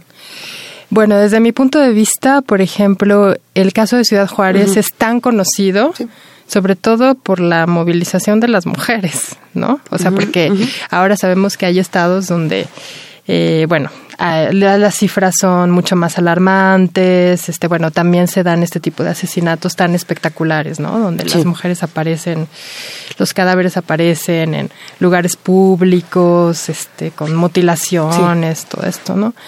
Pero bueno, creo que ahí lo interesante fue la movilización de las mujeres. Bueno, también tiene la particularidad de que es una ciudad fronteriza, y eso también hizo posible la articulación entre las mujeres, digamos, del otro lado de la frontera y bueno, y esto le dio muchísimo más visibilidad, ¿no? Entonces yo creo que eh, sí hay o bueno, ha habido desde los años 90 una reacción de la sociedad, pero son pequeñísimos sectores, ¿no? O sea, yo siempre me quedo con la sensación de que como sociedad, en, en nuestra sociedad todavía está el imaginario de que estas mujeres algo habrán hecho, ¿no? Y por el, y por algo las mataron. Y, esa parte a mí es la que más me preocupa, porque yo sí creo que realmente el cambio se va a dar en el momento en que como sociedad comencemos a pues transformar todos esos imaginarios y decir, bueno, sí son crímenes importantes, ¿no? Digo, qué bueno que hubo toda una gran conmoción eh, frente al tema de la desaparición de los 43 de Sinapa, pero bueno, esa conmoción generalizada no la vimos con todos los asesinatos seriales de mujeres registrados en Juárez dos décadas antes, ¿no? Entonces, en ese sentido, yo creo que, bueno, sí, ya hay muchísimo más conciencia, podemos decir que estamos mucho mejor que en los años 90, pero aún así yo creo que sigue prevaleciendo, eh, por decirlo de alguna manera, una visión patriarcal, ¿no? Yo que trabajo en una universidad y bueno, donde digamos que se supone que estamos las personas que ya hemos tenido una reflexión, que tenemos acceso a ¿no? Como otro tipo de lecturas, etcétera, etcétera. Bueno, yo veo que las circunstancias se repiten. En la UACM ya ¿Dentro de la UACM? Y pues en las, todas las universidades, el caso de la UNAM, ¿no? Que ha sido, bueno, el caso de Lesbi, ¿no? Este, entonces, entonces es una, vaya, o sea, la violencia está presente, ¿no? Creo que no hay, no es posible que una institución se salve pero bueno, en el caso de la UACM ya tuvimos dos, así dos, por lo menos feminicidios conocidos, ¿no? Uno de ellos perpetrado por uno de nuestros estudiantes, ¿no? Entonces, bueno, ahí vemos cómo esta lógica se repite, ¿no? Y bueno, ¿por qué la maté? Porque tronó conmigo, porque no quería estar conmigo, porque si no era conmigo, entonces con nadie más. Y bueno, y además, dentro de la institución, toda esta lógica de que la primera reacción es el silencio. No, de esto no se habla, este, no, esto va a manchar el nombre de la universidad, esto tiene que quedar así como en, en secreto y, y, bueno, y obviamente eh, hay personas que son intocables, ¿no? Aún en nuestras universidades. Ahora, imagínense esto en todos los espacios de la sociedad. Pero, detengámonos un momento en la responsabilidad que tienen estas, estos espacios como las universidades, ¿no? Que justamente se dedican a la promoción del conocimiento, a, la, protección del, mismo conocimiento. ¿Qué pasa, por ejemplo? Eh, tenemos el caso del joven de la UNAM, de Marco Antonio Sánchez Flores, que acaba de desaparecer. La UNAM se pronuncia de una manera, y esta es una reacción interesante, pero yo me pregunto si tanto en casos de feminicidio, tanto en casos de desapariciones, en casos de secuestro, las universidades como la UNAM o como la UACM, eh, es, ¿basta con pronunciarse y con decir no estoy de acuerdo? ¿O qué tendrían que hacer? Porque si hay una responsabilidad con los jóvenes y en particular en el caso del feminicidio con todas las jóvenes que se dedican a, pasar todo el día ahí, ¿no? ¿Qué pasa con eso? ¿Es pues nada más decir no me gusta? No, miren, yo creo que, digo, yo soy profesora, así que tengo muchísima confianza en la educación. O sea, yo creo que este tipo de cambios que esperamos en la sociedad solo se pueden dar eh, a través de la educación. ¿no? Obviamente la universidad no, no puede hacerlo todo, ¿no? Porque más allá de la universidad estamos hablando de jóvenes que viven en contextos, bueno, que ya bien, viven en contextos de violencia, donde la violencia es el código de todos los días. Pero entonces yo creo que lo que sí pueden hacer las universidades es tomárselo en serio, ¿no? O sea, asumir una responsabilidad, eh, generar una reflexión colectiva, generar otro tipo de relaciones, instituir eh, ciertos protocolos también, porque al interior de la universidad hay muchísima violencia. O sea, hay violaciones, hay estudiantes, bueno, es profesores que acosan a las estudiantes, que les condicionan la calificación, que, y bueno, y la reacción, como les decía, natural, entre comillas, automática es, bueno, que todo esto permanezca en silencio, ¿no? Entonces ahí estamos empezando a abrir pero esto está costando muchísimo trabajo porque porque también hay muchísimas resistencias obviamente estamos hablando de códigos instalados por por años, por siglos, ¿no? En donde, bueno, esto apenas lo, lo comenzamos a codificar como violencia. Antes pasaba como, como si fuera normal, ¿no? Entonces yo creo que sí hay una responsabilidad, pero la responsabilidad no solamente es pronunciarse, que claro, pronunciarse es muy importante, ¿no? Porque cuando la universidad guarda silencio, ahí hay un problema así real, ¿no? Cuando se habla de protocolos, en, digamos, en, los vínculos que sostienen los jóvenes con las jóvenes, Exacto. Este, desde la educación en el bachillerato y luego en la universidad, la violencia entre parejas ha sido como un detonador muy fuerte que no existen protocolos. vemos el maltrato entre jóvenes discutiendo con una enorme violencia y nadie hace nada. Así nadie para la discusión, nadie para los jaloneos, ¿no? Exactamente. O sea, de repente yo a veces digo, bueno, tenemos este hay feminicidios en potencia, ¿no? Lo estamos viendo y no existen como esos protocolos institucionales para poder hacer algo, ¿no? Para realmente incidir y decir, bueno, por lo menos que las chicas puedan este denunciar o los chicos también, ¿no? O sea, hay mucha mucha violencia también contra los jóvenes. Y, pero bueno, esto genera muchas resistencias, ¿no? Yo he participado en un grupo interuniversitario donde, bueno, cada una de nosotras está luchando al interior de su institución y veo que esa resistencia es generalizada también, ¿no? Así como es que estamos siendo policías de las relaciones, es que y no sé, yo creo que también de pronto hay un exceso, ¿no? Este, porque claro, de, no haber hablado nunca, de repente varias salen a gritar, entonces hay una, hay una, no sé, como una reacción que no sería la esperada, ¿no?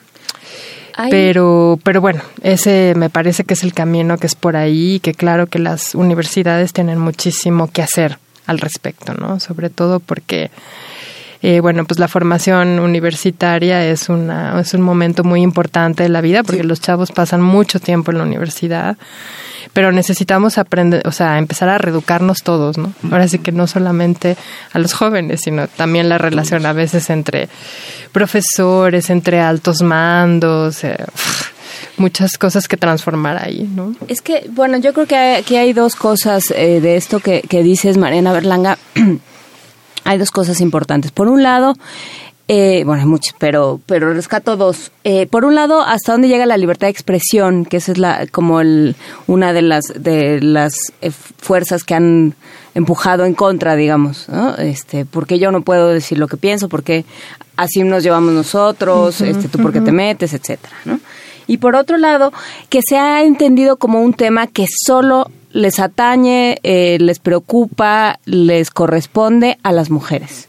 Que los hombres no tienen nada que ver más que eh, que no tienen nada que hacer frente a este tema más que defenderse y decir bueno pero yo no soy así sí sí sí. ¿Por qué ahora resulta que todos somos malos si yo soy buen si yo soy bueno o yo trato bien a las mujeres o yo no les pego o yo no las mato y entonces eh, creo que ha habido un problema para articularnos como sociedad, hombres, mujeres y, ya todos los que los que quedan en, en los procesos intermedios, digamos, cómo nos articulamos y cómo dialogamos sobre estos temas. Sí.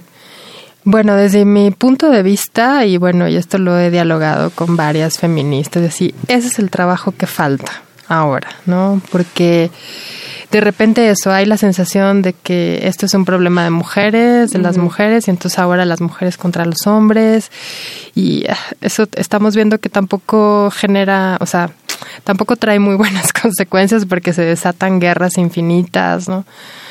Yo creo que necesitamos proponer nuevos códigos de relación, ¿no? Más que estar digo, desde mi punto de vista, como que este, este momento de la denuncia fue importante, ¿no? Pero creo que tendríamos que pasar también a otro momento, ¿no? O sea, cómo queremos ser tratadas y cómo queremos ser tratados, ¿no? Y como también para ver si por ahí se generan nuevos puentes de entendimiento. Yo creo que los, los chavos también son víctimas de violencia en innumerables ocasiones. Creo que esa violencia también es importante. Y bueno, a mí a ser violentos también. También, también. Y bueno, yo cuando digo que a lo que le apuesto es a la educación, es a que le apuesto que más que convertirnos, así como estar impulsando una cultura judicial, ¿no? En donde nos convertamos en policías. Yo, lo que les digo en la universidad es, yo no quiero ser policía ni de mis compañeros ni de mis estudiantes, ¿no? Es más bien, bueno, ¿cómo vamos a impulsar esa otra forma de relacionarnos? ¿Cómo vamos a fomentar otro tipo de cultura, por decirlo de alguna manera, ¿no? Y ese es el trabajo que me parece que está pendiente. Yo creo que lo primero sería entender que eso, que no es un problema de mujeres. O sea, yo siempre digo, el feminicidio no es un problema de mujeres o sea, porque además en cada familia donde matan a una mujer, bueno, ahí hay una ruptura de lazos, o sea, es lo que le sigue al feminicidio, por decirlo de alguna manera, ¿no? Y bueno, y también la, la, comunidad o ahí donde violan a una chica hay una, hay una ruptura de lazos, hay una guerra que se desata, A ver, hay, hay algunos comentarios aquí en redes sociales. Sí.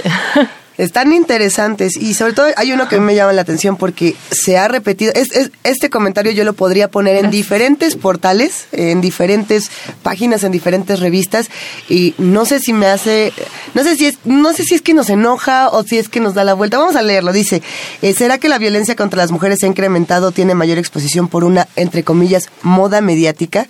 Eh, porque al parecer son muchos los que dicen que ahora está de moda hablar en contra de, de- de la violencia en contra de las mujeres. No nos vamos a enojar, sino vamos- Pues podríamos que explicar estar de moda, ¿no? Tendríamos que explicar si es moda, si no es moda o por qué tendríamos que estar hablando de esto todos los días, querida Mariana. Ya, pues bueno, yo creo que sí, que es el momento del grito de las mujeres. O sea, es decir, de estar en un momento en donde todo este tipo de violencia acontecía, pero nuestra reacción inmediata era quedarnos calladas, pensar que nosotras teníamos la culpa. ¿No? Ahora estamos en un momento de decir, no, a ver, esto es violencia, esto no lo voy a permitir. Eh, si, ya me, si ya me sucedió a mí, bueno, no quiero que le suceda a ninguna más. Entonces, bueno, es a lo, a lo que les digo que parecería un exceso, ¿no? O sea, parecería un exceso que, así, miles de mujeres gritando, ¿no? Que no quieren que las toquen si no quieren. Pero no necesariamente eso es una moda, simplemente es No, algo como no, no, no, no, no, no. Yo creo que es parte de este proceso de visibilización de la violencia y más y de reconocimiento de la violencia, ¿no? Frente a una violencia que por siglos había sido tan naturalizada. Sí, que eso que llamas imaginario, que parece una agresión de las mujeres contra los hombres, justamente son el planteamiento de situaciones de equidad, de diversidad, de este, de, de mayor, de mayor participación. Y parece que viene de las mujeres contra los hombres, cuando son situaciones en las que se tienen que plantear mayores oportunidades y mayor democratización de la vida pública. ¿no? Exactamente. Entonces, bueno, obviamente este momento no iba a ser color de rosa. Es decir, o sea, frente a siglos de una violencia callada, solapada y, y de repente eh, salir a hablar de ella, ¿no? Entonces, pero bueno, sí creo que no tiene que ver nada con la moda, creo que pues muchas de nosotras, las que nos hemos dedicado años a esto, daríamos todo por dejar de hablar del tema, ¿no? O sea, yo misma a veces así me agoto, así digo, ya no quiero saber de ningún caso más, ¿no? Es, es muy angustiante y es, es, eh, vaya, no es nada grato estar hablando de esto, bueno, ahora mucho menos las que lo hacen en primera persona, ¿no? Entonces yo creo que ese es el tipo de de sensibilidad que creo que tendríamos que apostar a eh, que la sociedad tuviera esa mirada, ¿no? A ver, o sea, es, es, hay un problema. Ahora bien, que también sería interesante, y, y lo planteo como... No, no, es que no, no sé bien cómo se abordan muchas de estas cosas, pensando en eh, por qué ciertos medios de comunicación le han dedicado tanto tiempo, tanto espacio de cobertura al Me Too y a lo que ha ocurrido con Harvey Weinstein y con muchas otras personas, y no le dedican ese igual de tiempo, esa, cantidad de tiempo al caso de calcetitas rojas, por ejemplo, porque es tan, tan horrible que nadie quiere hablar de eso. Entonces, ni siquiera lo vamos a decir al aire, no vamos a decir el nombre de Magdalena, no vamos a decir el nombre de todas estas mujeres porque es tan horrible que mejor decimos el nombre de Salma Hayek. ¿Qué pasa ahí? ¿Cómo elegimos hablar de la violencia de género en los medios de comunicación? Pues porque yo creo que igual entre las mujeres obviamente hay, o sea, hay relaciones de poder, no todas las mujeres valen lo mismo. O sea, no todas las mujeres tienen Cierto. el mismo nivel de visibilidad y de audibilidad. Entonces, bueno, si Salma Hayek y las artistas de Hollywood hablan de esto, es mucho más probable que la sociedad las escuche. Lo cual está bien. ¿no? A que si una mujer obrera de, no sé, de una ciudad, de la periferia, o la periferia de la ciudad, sale a hablar del tema, ¿no? Entonces yo creo que eh, por eso, eh, por eso eh, estos niveles tan diferenciados, ¿no? Y bueno, y por eso parecería que es una moda, pero en realidad yo creo que, o sea, también lo que es verdad es que este problema nos atraviesa a todos los sectores. Por supuesto. Mariana, para, para terminar, somos una radio universitaria, nos escuchan muchos maestros y muchos alumnos de diferentes, eh, de diferentes planteles, de diferentes eh, centros universitarios. ¿Qué, cómo, ¿Cómo propiciar un, un ambiente eh, respetuoso, digno, eh, que, colaborativo entre hombres y mujeres en un salón de clases, en un campus universitario? ¿Qué hacer? Híjole, bueno, yo esa es la pregunta. Yo creo que lo primero es el ejemplo, ¿no? O sea, yo lo que les decía era, creo que primero también nos tenemos que reeducar, obviamente. Como profesores, profesoras, no podemos eh, influir en los, los jóvenes para que cambien sus formas de relación si nosotros mismos estamos violentándonos unos a otros, unas a otras, ¿no? Entonces yo creo que es eh, una tarea, ¿no? De que empieza por nosotros mismos. Es decir, nadie está fuera de la violencia. Muchas veces pensamos a la violencia como algo que está fuera, como, ¿no? Este, entonces todo el mundo reconoce la violencia del otro, pero nadie reconoce su propia violencia. Entonces, bueno, yo creo que, bueno, pues hay muchas maneras, se pueden, yo le he puesto mucho, por ejemplo, a las reflexiones colectivas, nosotras en la UACM ya impulsamos un diplomado en estudios feministas que este año funcionó muy bien, donde entran hombres y mujeres, ¿no? Y bueno, y la idea es pensarnos qué significa para nosotros ser un hombre, ser una mujer, cuáles son los códigos que supuestamente se derivan de ahí, qué es lo que nos caracteriza, qué, qué es lo que creemos que son las expectativas sociales. Eh, bueno, para mí, cuando hablo de educación, esa es un poco mi apuesta, ¿no? La reflexión colectiva, que antes, de, antes de pensar en la sanción, pensemos en esa concientización, en esa reflexión, porque muy pocos se lo han cuestionado, ¿no? Yo cuando les pregunto a mis estudiantes, oigan, ¿están seguros de que son hombres? No, así se quedan, así ya no. Así como, ¿por qué no se está preguntando eso, profesor? Y bueno, a ver, ¿y qué los hace hombres? Entonces, bueno, ahí empiezan a salir las cosas, ¿no? Bueno, es que yo soy fuerte, etcétera, etcétera. Hablar de masculinidades. Exactamente, o sea, todo lo que está en el imaginario y en el mandato de la masculinidad, ¿no? Y entonces, eh, y aún así, eh, hay muchas resistencias también, pero es muchísimo más fácil llegar desde la reflexión y la conciencia, bueno, y también de que, a ver, ¿qué proponen ustedes? ¿no? Yo se los digo a mis colegas de la universidad que están en contra de esos protocolos de género, les digo, bueno, ustedes díganos, ¿qué proponen? A ver, ¿cómo terminamos con ese problema? Porque de que el problema existe, existe, ¿no? Ahora, ¿qué vamos a hacer? Y bueno, y también llamar a este diálogo, que a veces el diálogo no es fácil, pero eh, pues yo creo que eh, por ahí tiene que, tendría que ser la ruta, ¿no? Porque ya vimos que estarnos enfrentando permanentemente, digo, ya afuera hay muchísima violencia, ¿no? Como para que estemos creando bandos, ¿no? Entre los buenos y los malos, este, yo por eso no estoy tan de acuerdo ya como con esta cultura policíaca que de repente hemos emprendido, que siento que fue necesaria, que fue un momento, pero que creo que tenemos que pasar a otra cosa porque esta línea divisoria no nos sirve. Y cuando dejamos a las mujeres solas, en grupos de mujeres, entonces entre las mujeres nos comenzamos a violentar, ¿no? ¿Por qué? Porque tenemos esta cultura, porque tenemos estos códigos tan instalados de que ¿no? Alguien tiene que sobresalir, alguien tiene que ser el más fuerte o la más fuerte, alguien tiene que demostrar que está por encima de las demás y a veces también la universidad ¿no? O sea, digamos, con estos códigos de la excelencia y bla, bla, bla, reproduce muchísimo esta, esta forma de relación, ¿no? Donde los otros son unos enemigos, ¿no? Caballeros medievales. Exactamente. Sí, tenemos que, repensar el poder. Así es. ¿Para qué lo necesito? ¿Por qué necesito ejercer poder sobre alguien más? ¿Por qué necesito sentir que hay alguien más débil por debajo de mí? Exactamente. Eh, en todos los ámbitos, en el cubículo, en el aula, en el campus, en el Pumabús o en el transporte colectivo, en todos lados. ¿Por qué necesito saber que hay alguien vulnerable a quien, de quien puedo abusar? Exactamente. ¿Para qué? Pues muchísimas gracias, Mariana Berlanga, de la Universidad Autónoma de la Ciudad de México. Gracias por platicar con nosotros y ojalá podamos seguir conversando. Sobre no, muchísimas gracias por la invitación y bueno, cuando quieran, pues por aquí nos vemos. Un placer. Hay comentarios en redes de a montón. En un momento más te los compartimos para que sigamos esta discusión fuera del aire. Eh, no nos enojemos, justamente estos temas son para despertar otro, otro tipo de sensaciones y otro tipo de acciones colectivas. Primer movimiento. Hacemos comunidad.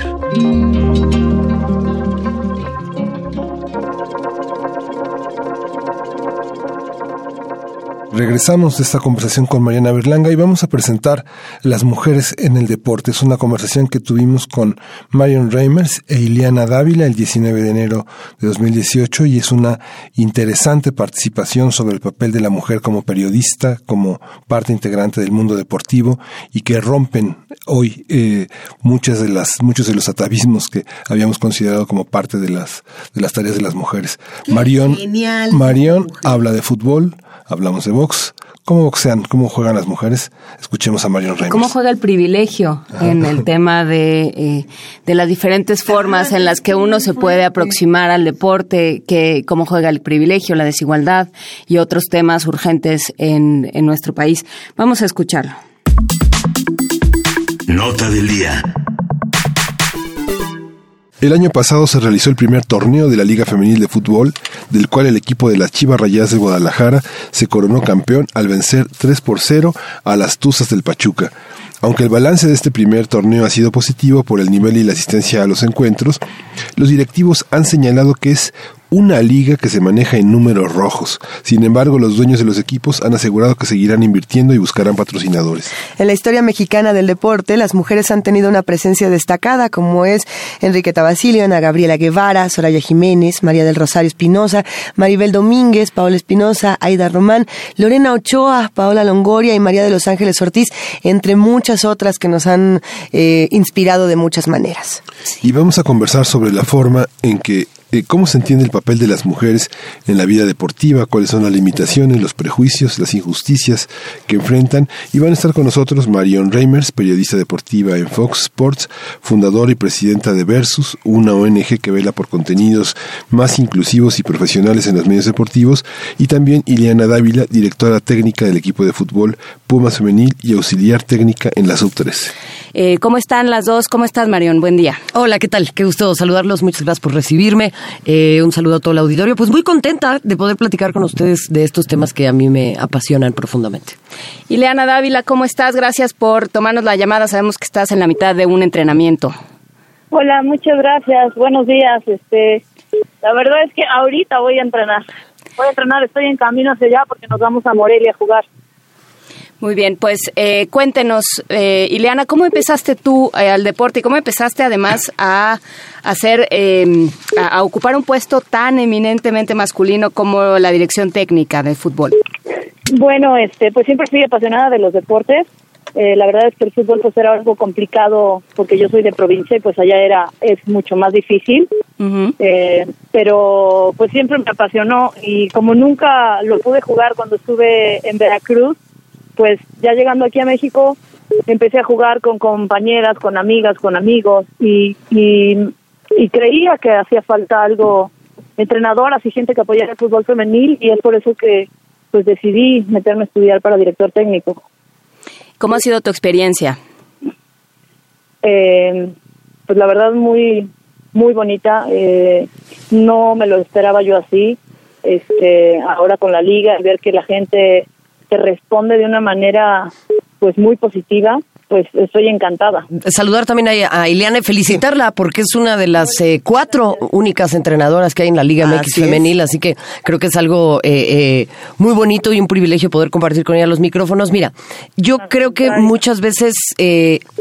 se habla de que no hay que mencionar necesariamente lo malo, que no hay nada más que quejarse, ¿no? Yo he escuchado a muchas futbolistas y a muchas entrenadoras que manejan ese discurso y me parece que es muy importante también, ¿no? Destacar lo bueno. O sea, la, eh, la- la misma Eliana decía, bueno, ha sido una trayectoria muy bonita, muy linda y por supuesto que lo es. Para mí también ser periodista deportiva en un mundo predominantemente masculino ha sido una experiencia muy linda porque es lo que más me gusta hacer. No obstante, sigue habiendo muchos obstáculos y no todas tienen el privilegio que tengo yo. No todas han podido llegar hasta donde llegué yo y eso es porque el camino no está llano, porque no lo hemos allanado para las demás. Y yo creo que ahí es de donde está la enorme tarea que tenemos que hacer quienes tenemos ya un lugar ganado. Tenemos que abrirle los espacios a muchas otras porque evidentemente, bueno, con nosotros eh, tiene que ver más con un tema de acoso, de eh, ciertas cuestiones que, bueno, tenemos que visibilizar y de una u otra forma, indudablemente también como periodistas, darle un espacio a los contenidos que tienen que ver con la Liga MX femenil y no únicamente hablar del top 10 de las jugadoras más guapas de la liga, sino enfocarnos evidentemente en su rendimiento deportivo, que es lo relevante. A ver, eh, creo que ahí tocas algo importantísimo, ¿no? Hay, hay esta idea de, eh, de, bueno, pues ¿cómo van a jugar si son mujeres? Pues, pues juegan pues como mujeres. Hijo, ¿Qué es eso? hijo. Juegan como niñas. ¿Qué es eso? Pues jugar como niñas a mí me parece jugar muy bien, ¿no? Porque lo que yo he visto en los partidos de la Liga MX femenil son extraordinarios. Lo que pasa es que siempre lo femenino tiene una connotación negativa, tiene una connotación eh, eh, de, de, de, de debilidad, ¿no? Porque así está construido nuestro lenguaje y así está construida nuestra sociedad y tenemos que darle la vuelta a esos estereotipos.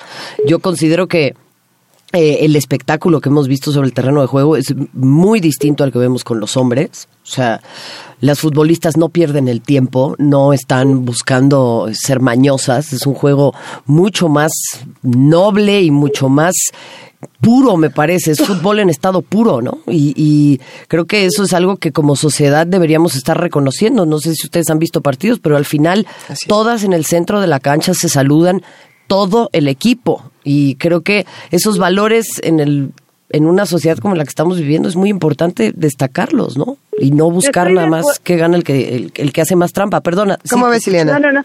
Yo estoy totalmente de acuerdo con Marión porque la verdad es que eh, tú las ves jugar y es, es un espectáculo. Son sí.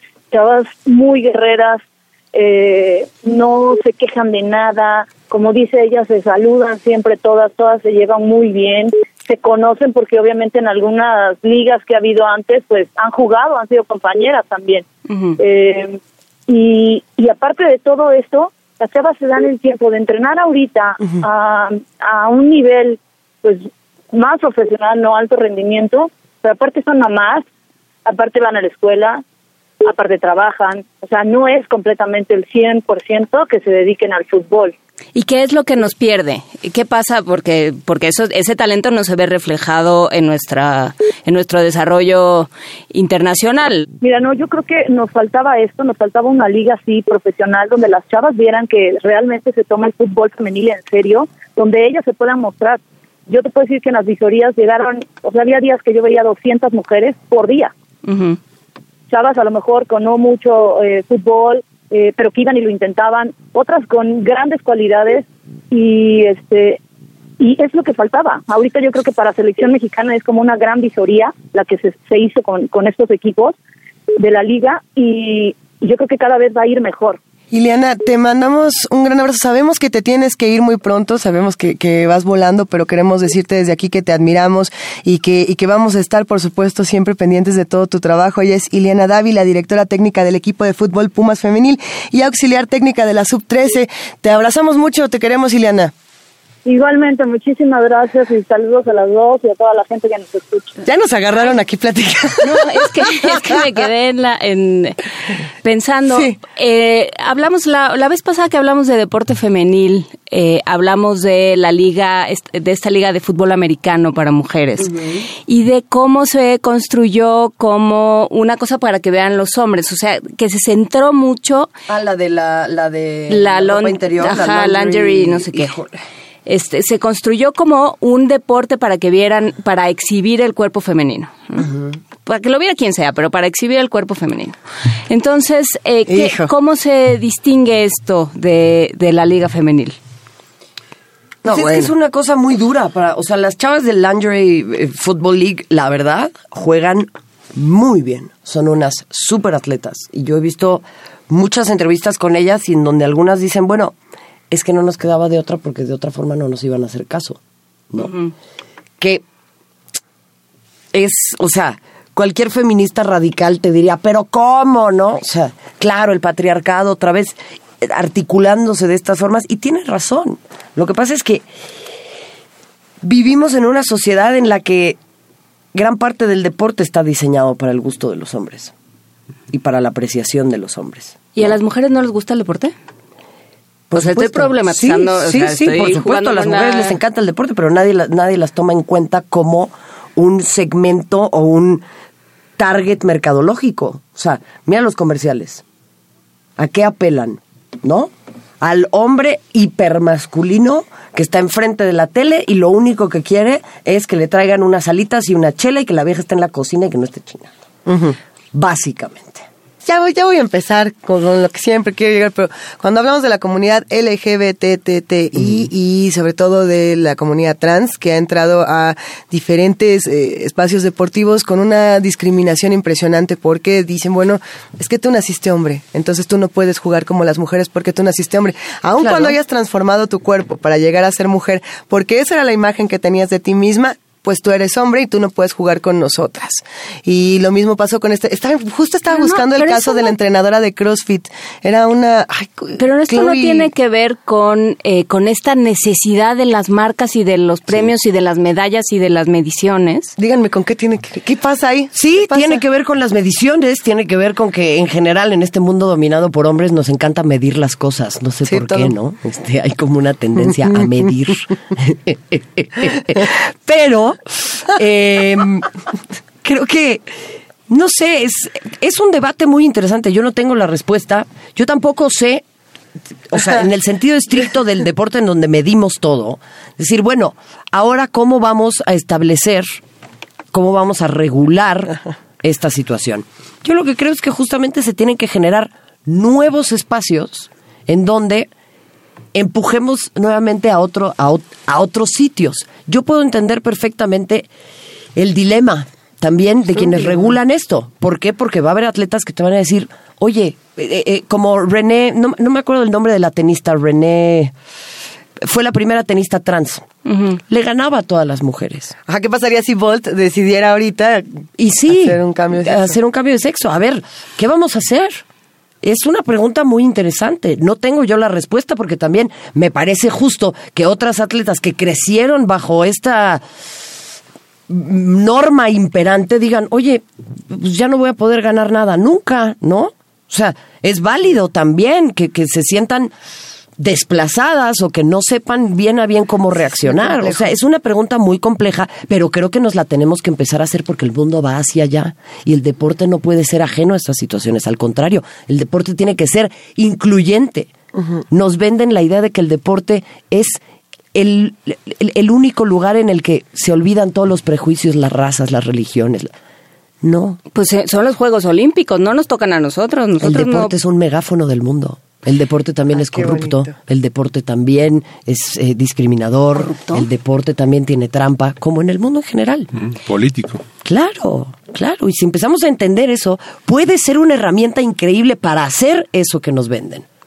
Pero también tiene que haber una democratización del deporte, digamos. Obvio. O sea, hacerse uno yo vuelvo a lo mismo, somos, eh, somos un país obeso, somos un país con enormes problemas de hipertensión, de diabetes, de hígado graso, de todas estas cosas que nos dicen todo el tiempo. Pues sí, si seguimos pensando que el deporte es para otros, que el deporte es para los niños y no para las niñas, que, eh, que la única función del deporte o del ejercicio, de la actividad física es verse bien, pues entonces vamos a tener seguir teniendo un problema de salud pública porque también pasa por ahí. Te voy a contar una, una anécdota si todavía tenemos tiempo les platico. Un par de minutitos, sí.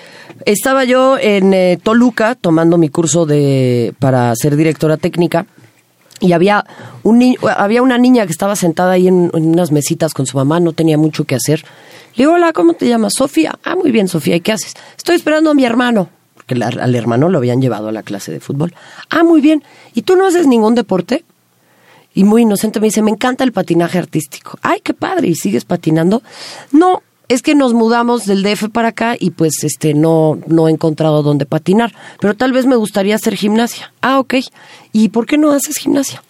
No, es que dicen mi mamá y mi papá que que queda muy lejos y entonces no le da tiempo de llevar a mi hermano y llevarme a mí, entonces yo tengo que venir a acompañar a mi hermano. Ahí está la priorización. Pues Lo más importante es que el niño vaya al fútbol. La niña después que se encuentre una actividad, ni modo. Que vaya al gimnasio. Ya cuando esté grandecita. Ahorita no importa. No. Ya cuando se ponga gordita, entonces ya que vaya al eh, gimnasio. claro, eh, ahí sí, ¿no? Porque los hombres, porque los niños son más activos. Ah, Sí, sí. Es que, se canse. claro, claro. ¿Qué, ¿Qué, opinan los que nos escuchan, los que nos observan en el canal 120, en el 20? ¿Qué, qué, quién nos quiere escribir? Estamos en arroba P Movimiento. con la mesa. En Diagonal Primer Movimiento UNAM. Estamos en el teléfono 55 36 43 39. Y ya saben, sí, si ya vieron su reloj, ya se dieron cuenta que el tiempo ya se nos vino encima. Marion, ¿con qué nos despedimos? ¿Dónde te encontramos? Para estar Eh, cerca de ti siempre. Bueno, si quieren seguir lo que estamos haciendo a través de Versus, pueden entrar a la página que es versus.mx. En eh, Twitter estamos como arroba México Versus. Y yo eh, puedo entrar a sus hogares a través de la señal de Fox Sports. eh, los lunes con la Liga MX femenil, generalmente tenemos transmisión. Y por supuesto también que nos acompañen con la Champions League, la Bundesliga y Central Fox a través de Fox Sports. Excelente. Pues Muchas muchísimas gracias. A ustedes. Primer movimiento. Hacemos comunidad.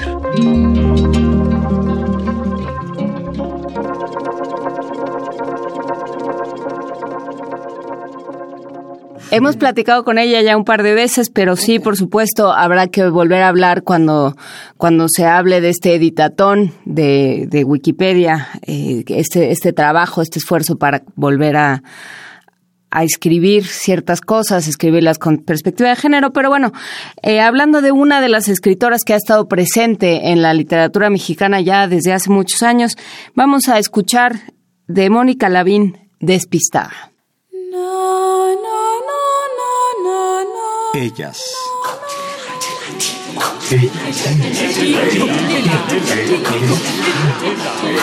Ellas.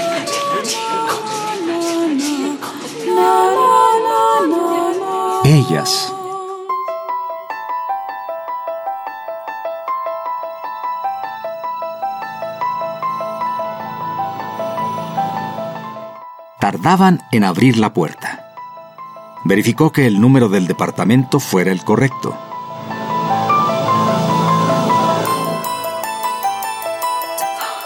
Tantas veces había estado frente a una casa equivocada o acudido a una cita el día después que más le valía confirmar.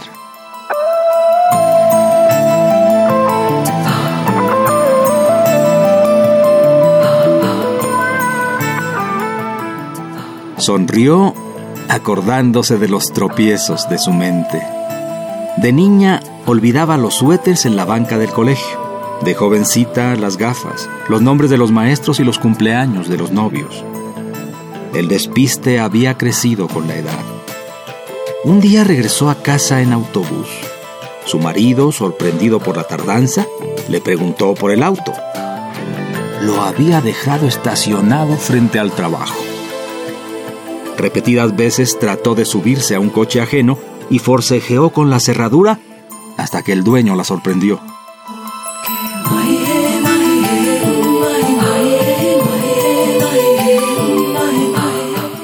Nadie abría la puerta. Se asomó por las ventanas. Las persianas cerradas solo enseñaban la capa de polvo sobre el esmalte.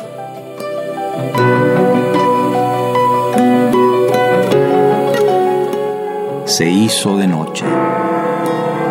Las campanadas de la iglesia a lo lejos la aclararon. Había olvidado su propia muerte.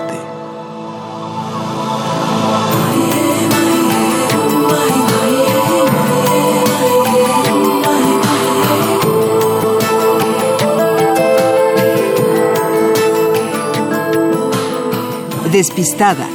Mónica Lavín.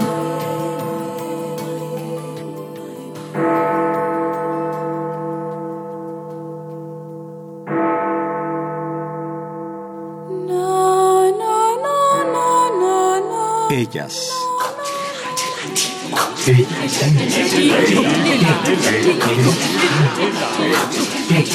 Ellas.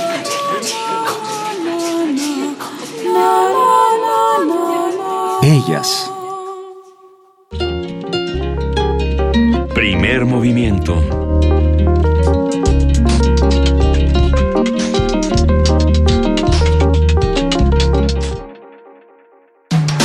Búscanos en redes sociales, en Facebook como Primer Movimiento UNAM y en Twitter como P Movimiento o escríbenos un correo a primermovimientounam@gmail.com.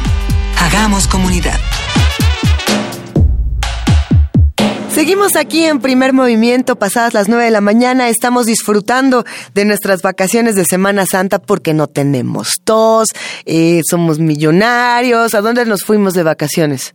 ¿Dónde estamos? Miguel Ángel a San Petersburgo. Sí, pues ya regresé. Melo. Ya, estoy abajo de la higuera. Nada quieres, querido Miguel Ángel. que Echarte una siesta debajo de la higuera. No, en la, debajo de las higueras no, porque te vuelves loco.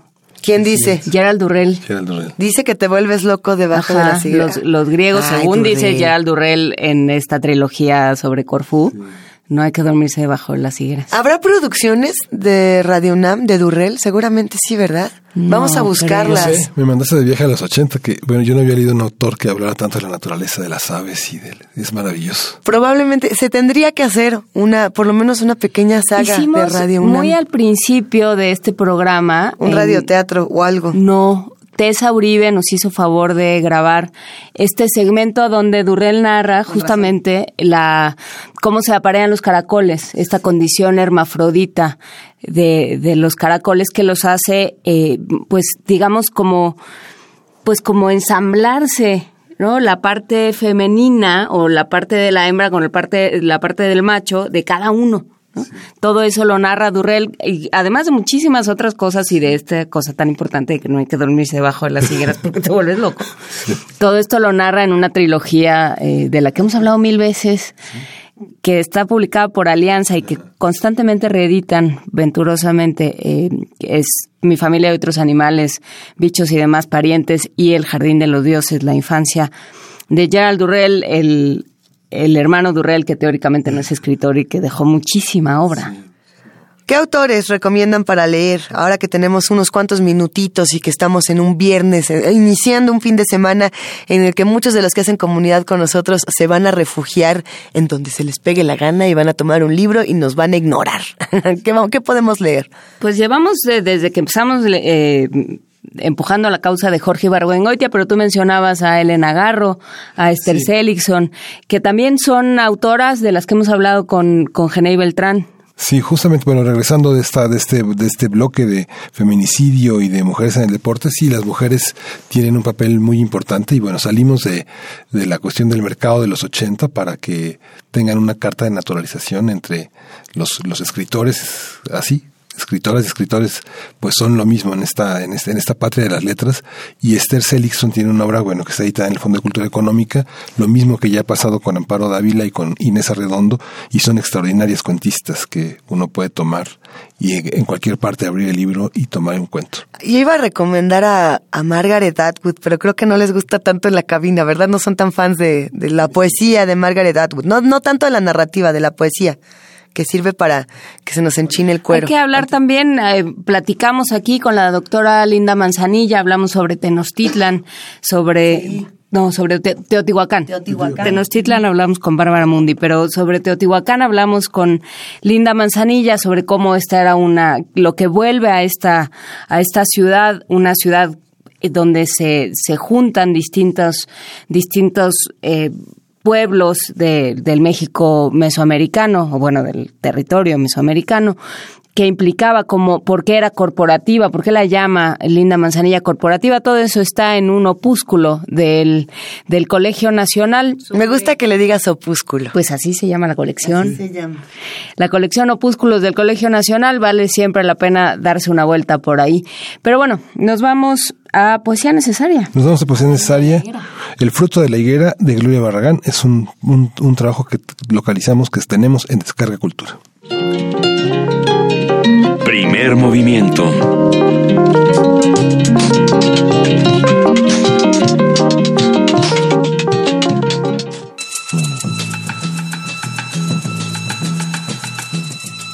Es hora de poesía necesaria.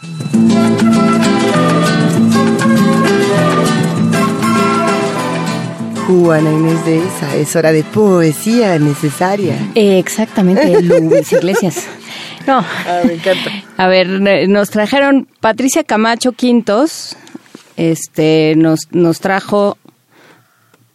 ¿Qué nos trajo? Un no, libro. es que no. Mario, Mario García y Abril Bolívar nos trajeron eh, esta antología Ellas le cantan a la danza, una antología de poesía escrita por mujeres en lengua castellana en México, eh, publicado por la Secretaría de Cultura y en la colección La cuadrilla de la langosta y lo coordinó Patricia Camacho Quintos y trae sí una serie de, de poemas inéditos de diferentes poetas mexicanas. Esta que vamos a leer ahora es Sonia María Jiménez González. Ella eh, tiene formación justamente de, de danza y escribe este poema que se llama No. No pretendo quedarme por siempre con la piel en movimiento. No intento correr en círculos, quebrar mis rodillas ni astillar los huesos. No pretendo alcanzar lo imposible, degustar reflectores, ni empaparme asustada en las profundidades del océano.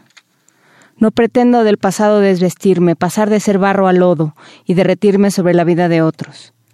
Quiero enredarme en la oscuridad del foro, ser invisible, andar por la columna vertebral sin miedo a romperla, gritar sin mover los labios. Entonces juzgaré lo que el tiempo nos ha hecho, los trozos perdidos, las quimeras olvidadas, los cuerpos ofendidos. Seré como el mar que improvisa sus olas, me tallaré los recuerdos que se fugarán por el drenaje para volverse noche. No pretendo quedarme por siempre ni clavarme en la punta de los árboles para mirar diminutos los miedos. No pretendo permanecer con manos hambrientas, atragantarme el tiempo que resta, disparar a mis piernas cansadas y tirarme a recogerlas. No pretendo quejarme, quemarme, no pretendo quedarme por siempre. Primer movimiento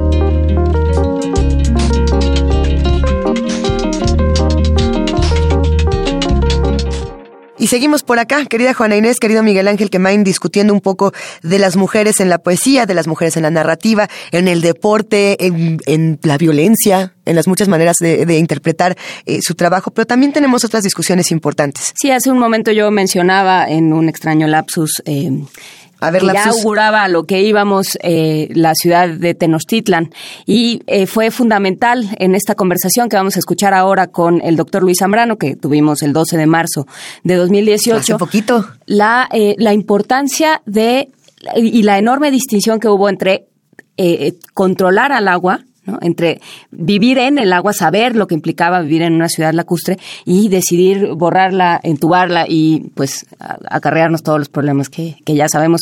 ¿Por qué la, el agua tiene que repensarse en la Ciudad de México? ¿Qué estamos haciendo con el dinero que destinamos al agua? ¿Qué estamos haciendo con la repartición? Porque la desigualdad forma parte también de esta, de esta crisis hídrica, como se le ha llamado. Todo eso lo conversamos con el doctor Luis Zambrano del Instituto de Biología de la UNAM en una conversación que, que vale la pena recordar y que por ello traemos a esta mesa, que sucedió el 12 de marzo, pero que traemos hoy a esta mesa. La mesa del día. Miguel Ángel Mancera, jefe de gobierno de, la Ciudad de México, afirmó que en la capital del país están cerrando válvulas de suministro de agua con la intención clarísima de afectar también la gobernabilidad. Según el gobierno capitalino, este intencional, esto entre comillas, cierre de válvulas, empeora el mantenimiento y la reparación de una red integrada por más de 13.000 kilómetros de tuberías, 280 plantas de rebombeo, 428 pozos y 57 plantas potabilizadoras. El miércoles pasado, el gobierno capitalino informó en un comunicado que el sistema de aguas de la Ciudad de México ya detectó dichos cierres en 50 puntos de distintas delegaciones, como Venustiano Carranza, Iztapalapa, Capozalco, Iztacalco, Coyoacán y Benito Juárez. Además, el funcionario advirtió que quienes sean sorprendidos manipulando válvulas serán remitidos a las autoridades para proceder en consecuencia. Conversaremos sobre el problema de agua de la Ciudad de México, este asunto de las válvulas, cómo se distribuye el agua, en manos de quién está la distribución y comercialización y qué perspectivas hay para el futuro con el doctor Luis Zambrano, investigador del Instituto de Biología de la UNAM, a quien nos da mucho gusto tener aquí en cabina. ¿Cómo estás, Luis Zambrano? Buen día. Hola, muy buenos días. Muchas gracias por la invitación de nuevo. A ver, cuéntanos qué pasa con el agua. Bueno, pues, lo que pasa con el agua en esta ciudad es que hemos la hemos maltratado desde hace 400 años y ahorita ya estamos empezando a, a, ver los problemas. Digo, la cuenca ha sido muy amable con nosotros y nos ha aguantado más o menos 400 años con ciertas inundaciones, con cierta escasez, pero ya empezamos a tener ahora sí serios problemas con la distribución del agua, con las inundaciones y vamos a empezar a sufrir peor con el cambio climático. Eso es lo que empieza, digo, es yo sé que es muy desalentador este inicio, pero pues hay también cosas buenas que se pueden hacer. Por supuesto, así están las cosas, ¿no? Y, además no le estamos contando nada nuevo a nadie, ni le estamos hablando de, eh, de cosas lejanas, digamos, ¿no? Hablamos de, de Ciudad del Cabo y nos, nos queda lejos, pero eh, vecinos de Iztapalapa, vecinos de diferentes partes de la Ciudad de México, aquí mismo se acaba el agua en la colonia del Valle, en la colonia Narvarte, se acaba el agua y es necesario llamar a las pipas, es necesario hacer uso de estos eh, de estas personas que comercian con el agua. Exacto, de hecho hay, hay, un muy buen artículo que leí justo cuando salió lo de Ciudad del Cabo, que tenían el día cero famoso, que, que pueden tener el día cero, van a tener el día cero en mayo, y decía el artículo, bueno, en la Ciudad de México ya tenemos el día cero desde hace muchos, muchos años. Lo que sucede es que no es en las, en las colonias como Polanco o el centro de Coyoacán, sino que es en Iztapalapa, donde sufren todo el tiempo la falta de agua, o en las zonas altas de, Tlalpan, por ejemplo, donde sufren todo el tiempo de falta de agua y tienen que estar llamando constantemente a estas pipas que cobran el agua diez mil veces más cara de lo que normalmente una persona que abre el grifo este, eh, paga por ello.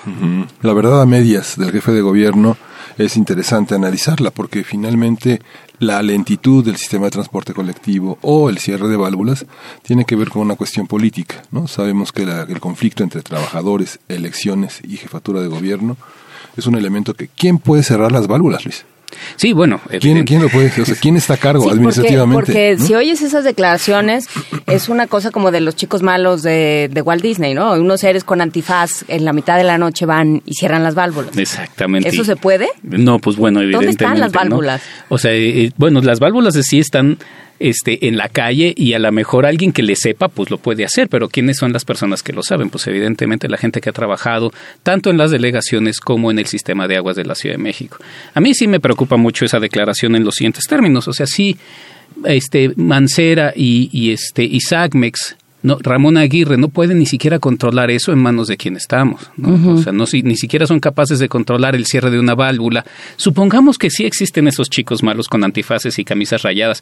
Este, pero las colonias se quedan cuatro, cinco, seis semanas sin agua, ¿no? O sea, imaginemos que alguien cierra el agua, en teoría tienen detectores que pueden revisar eso y en tres patadas volverla a abrir. Si alguien la puede cerrar, pues alguien la puede volver a abrir. Y se te quedan cuatro semanas sin agua. Dices, no, esto no es nada más de chicos con antifaces, ¿no? Esto es un problema de, de suministros, esto es un problema... ¿Es un problema de selección? ¿Se elige quién tiene agua y quién no? Sí, es evidente, se elige quién tiene agua y quién no, se elige a quién se le abre válvula y a quién no, y claro que este, la gente que tiene más poder económico o de este o de hablar, el círculo rojo famoso, pues evidentemente siempre tiene las válvulas abiertas, o las grandes eh, compañías constructoras también siempre tienen las válvulas abiertas. Digo, este, tenemos todos los casos eh, de las de Big Grant o de Quiero Casa o todas estas grandes constructoras que piden agua y se las dan luego, luego les abren la válvula todo el tiempo. Quienes no tienen agua todo el tiempo, la gente que no tiene, la gente que tiene escasos recursos. Les voy a poner un ejemplo muy claro que acaba de pasar con lo del sismo, ¿no? Uno de los grandes problemas de Xochimilco fue la escasez de agua. Y uno de los grandes problemas de la escasez de agua fue que se rompieron las tuberías y entonces había muchas fugas. En el momento en el que hablamos con, con este Ramón Aguirre, sobre, de, titular de SACMEX, sobre el problema, nos decía, es que no podemos reparar las fugas porque el agua a Xochimilco llega por tandeo. Entonces abrimos y cerramos la llave. Entonces cuando está cerrada, pues no se ven las fugas. Cuando está abierta, pero es un momento específico, pues no podemos detectar todas las fugas. Le dices, y bueno, ¿y por qué no la abres todo el tiempo? O sea, ¿por qué a Xochimilco no la tienes permanentemente abierta para poder por lo menos detectar algunas de las fugas? Y este, y luego ya si quieres que vuelva por tandeo, pero que sea Xochimilco por tandeo y que sea Polanco todo el tiempo nos dice de pues si hay una selección de a quién y cómo se le, se, le distribuye el agua. ¿A qué nos referimos cuando hablamos de la, eh, del suministro por tandeo? Nos referimos a que no todo el tiempo está abierta la válvula. Y es así, no son los chicos malos la que la cierran, sino la gente de SAGMEX. La gente de SAGMEX abre y cierra válvulas dependiendo de cuánta presión tiene en distintas secciones de la Ciudad de México. Entonces, para que muchos lugares no pierdan presión, tiene que mantener unas abiertas y unas cerradas. Cuando abres estas, cierras estas y así mantienes toda la presión. Quiere decir que no tenemos un buen sistema de suministro de agua para toda la ciudad para que esté abierto en todos lados, sino que habrá sitios en los que no reciben agua, salvo en las noches, salvo un día a la semana, etcétera. Y esos son los que se tienen que este, adaptar comprando pipas que cuestan, insisto, 10 mil veces más de lo que cuesta el litro de agua que nos llega a nuestras casas. En 2016 se habilitó una tercera línea del sistema Cutzamala que habilitaba 15 metros cúbicos por segundo, cuando la Ciudad de México reportaba 12.5 metros de fugas por segundo, metros cúbicos. ¿no? Exacto. Sí, ese es uno de los factores que, que, que generan mucho problema y es tenemos muchas fugas, el 40% se, se pierden fugas en la Ciudad de México y entonces lo que se tiene que hacer es generar infraestructura o mantener esa infraestructura. Una infraestructura que no se ve y por eso no le dan dinero a, ese lugar. Pero tampoco la infraestructura, y en eso estamos de acuerdo con Ramón Aguirre. Ramón Aguirre dice es que nos hace falta dinero para mantener la infraestructura. Y sí, pero no es el único factor. Este, no es el único factor que necesitamos este, entender a la hora del suministro de agua tenemos que entender el otro factor que no se ha querido ver en los últimos 400 años y es el manejo de la cuenca por completo. Tenemos que entender que llueve prácticamente lo mismo que consumimos, quitando evapotranspiración y quitando pérdidas por, otros, eh, por otras cosas. Y entonces que tenemos que ser muy eficientes con el consumo de agua. A ver, regresemos 400 años.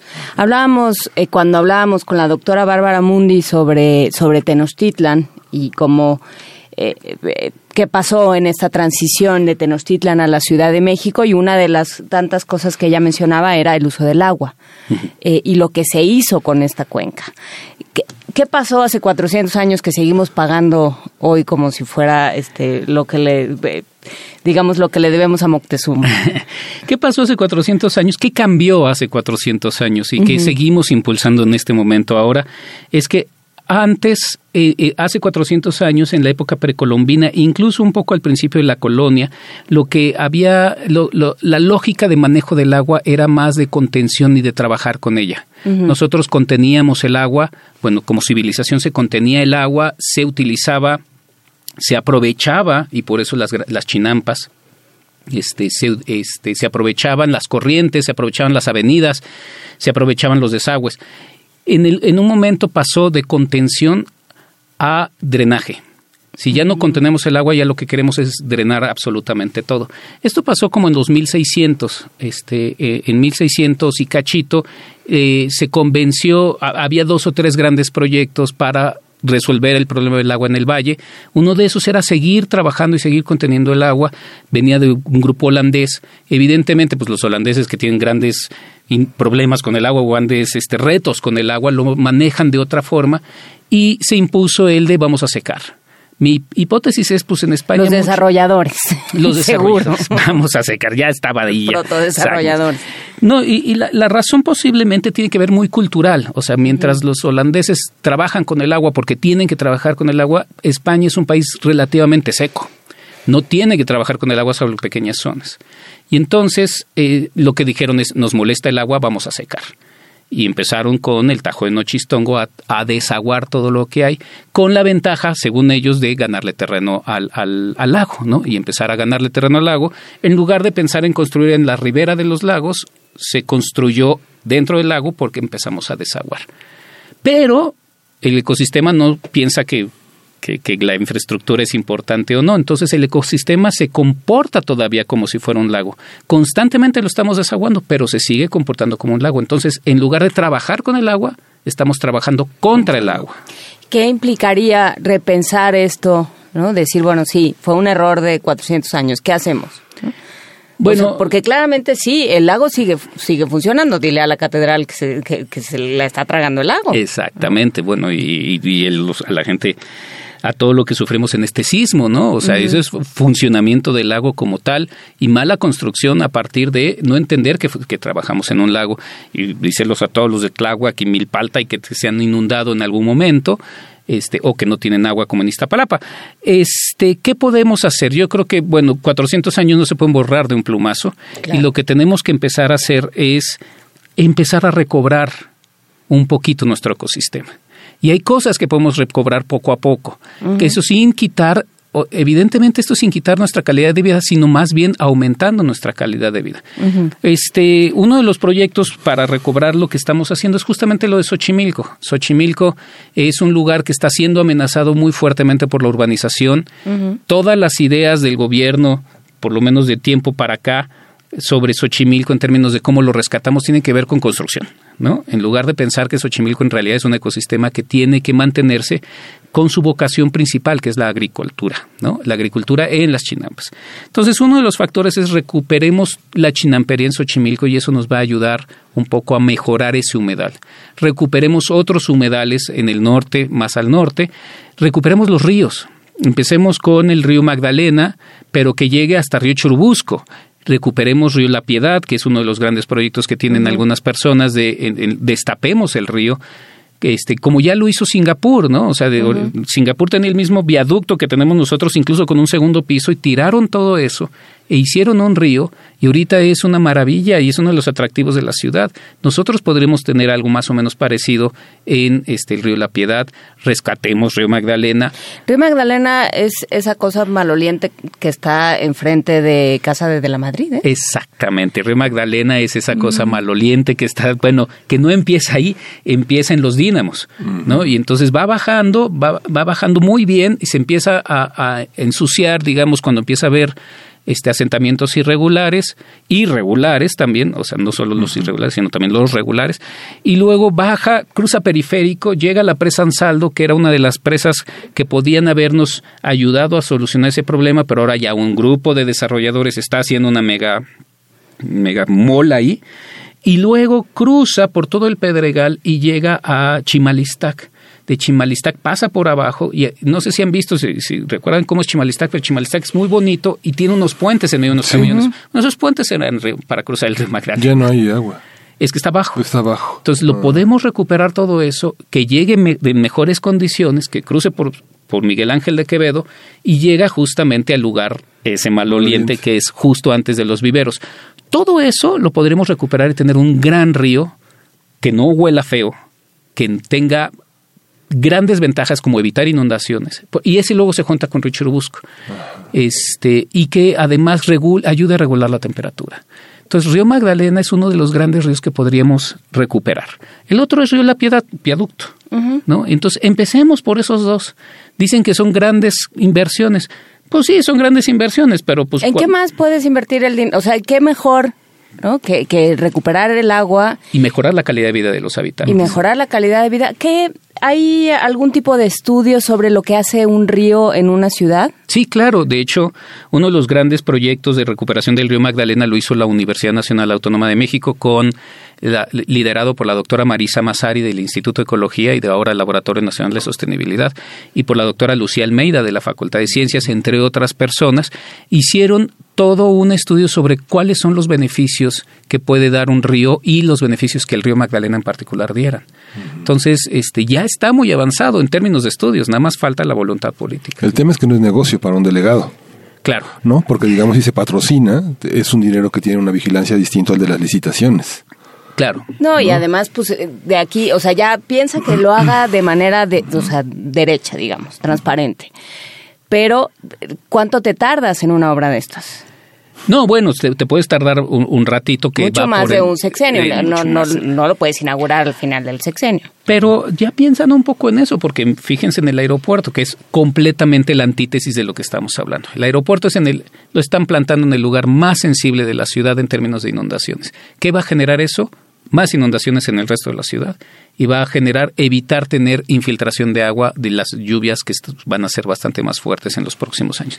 Y Peña Nieto no va a inaugurar este el aeropuerto. Probablemente no lo inaugure el próximo presidente tampoco por lo lento que van.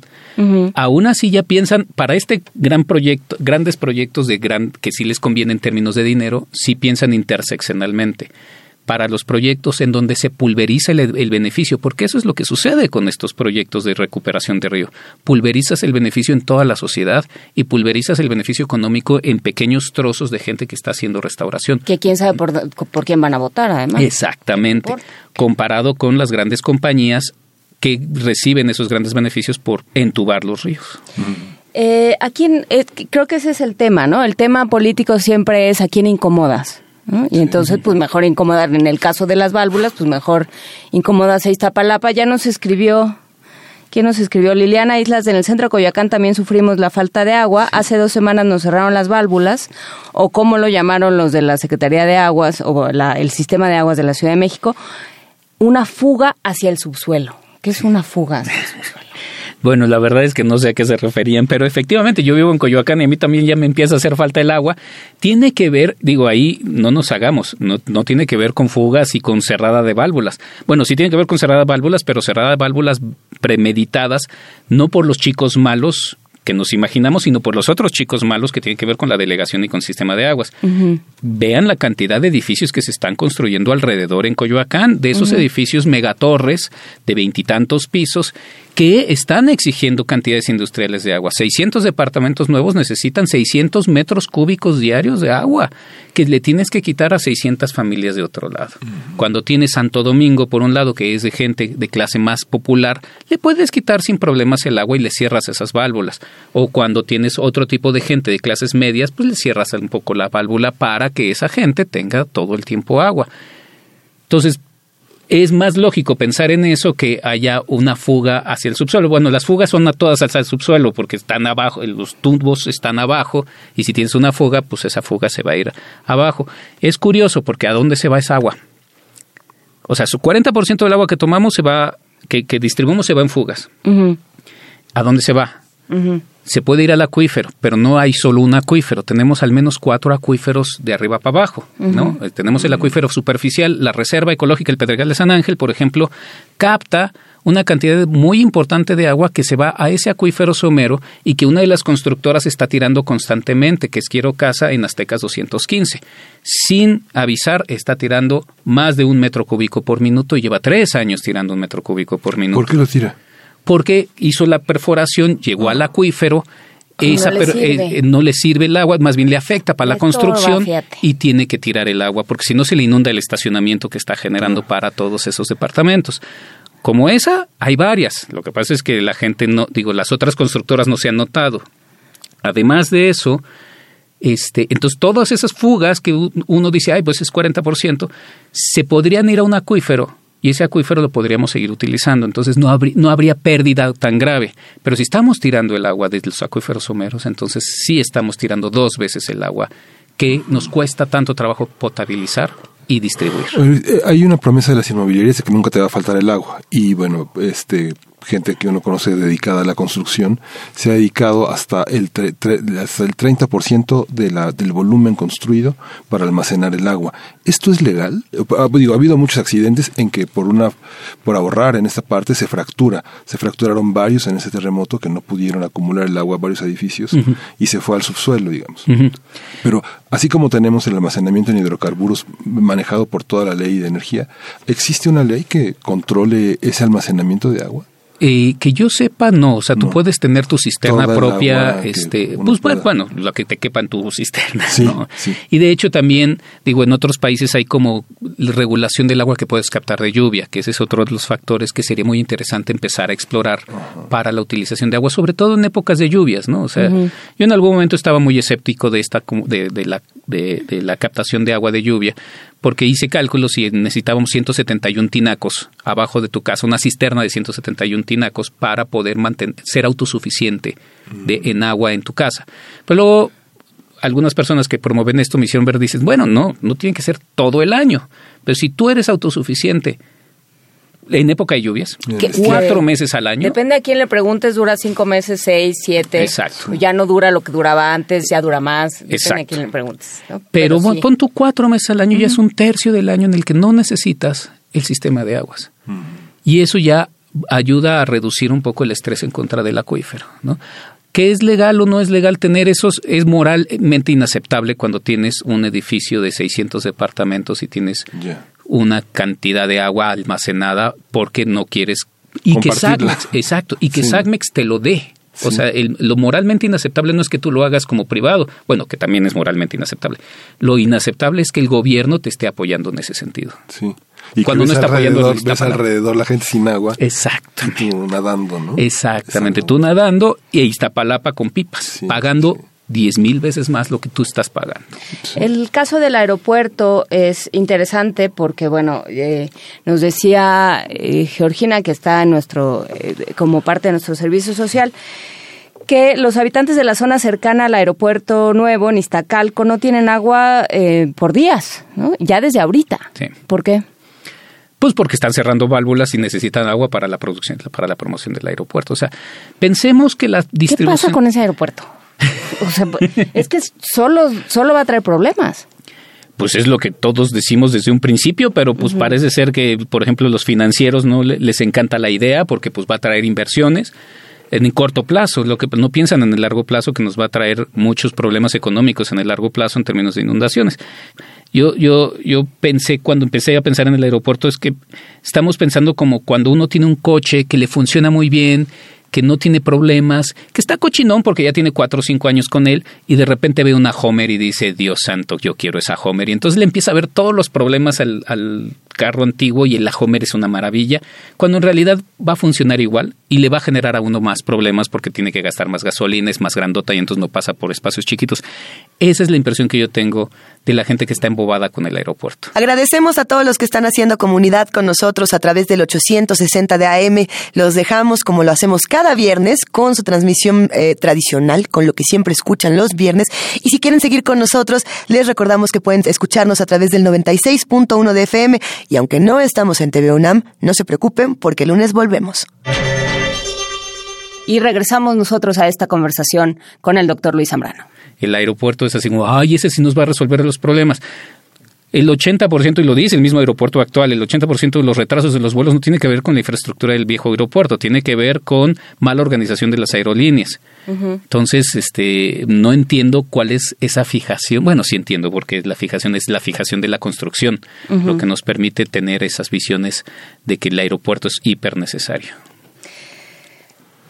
Y hablabas de Tláhuac cuando te sentaste sobre en esa en esa silla nos dijiste y si quieres hablamos de Tláhuac y cómo se han arreglado o no se han arreglado las grietas. Exacto. ¿Cuáles grietas? Bueno, en Tláhuac es uno de esos lugares en donde de repente hay muchísimas grietas, grietas chicas, medianas y grandes. Eh, sería muy bueno que algún día invitaran a la doctora Ana Lilian Martín del Pozo. La doctora Ana Lilian Martín del Pozo es una de las grandes expertas en términos de grietas y de seguridad nacional eh, por volcanes este, por problemas de volcanes y por sismos. Y ella explica muy bien la diferencia entre grietas y fallas, por ejemplo. Ahora, mm. las grietas se generan por lo general por la sobreexplotación del acuífero.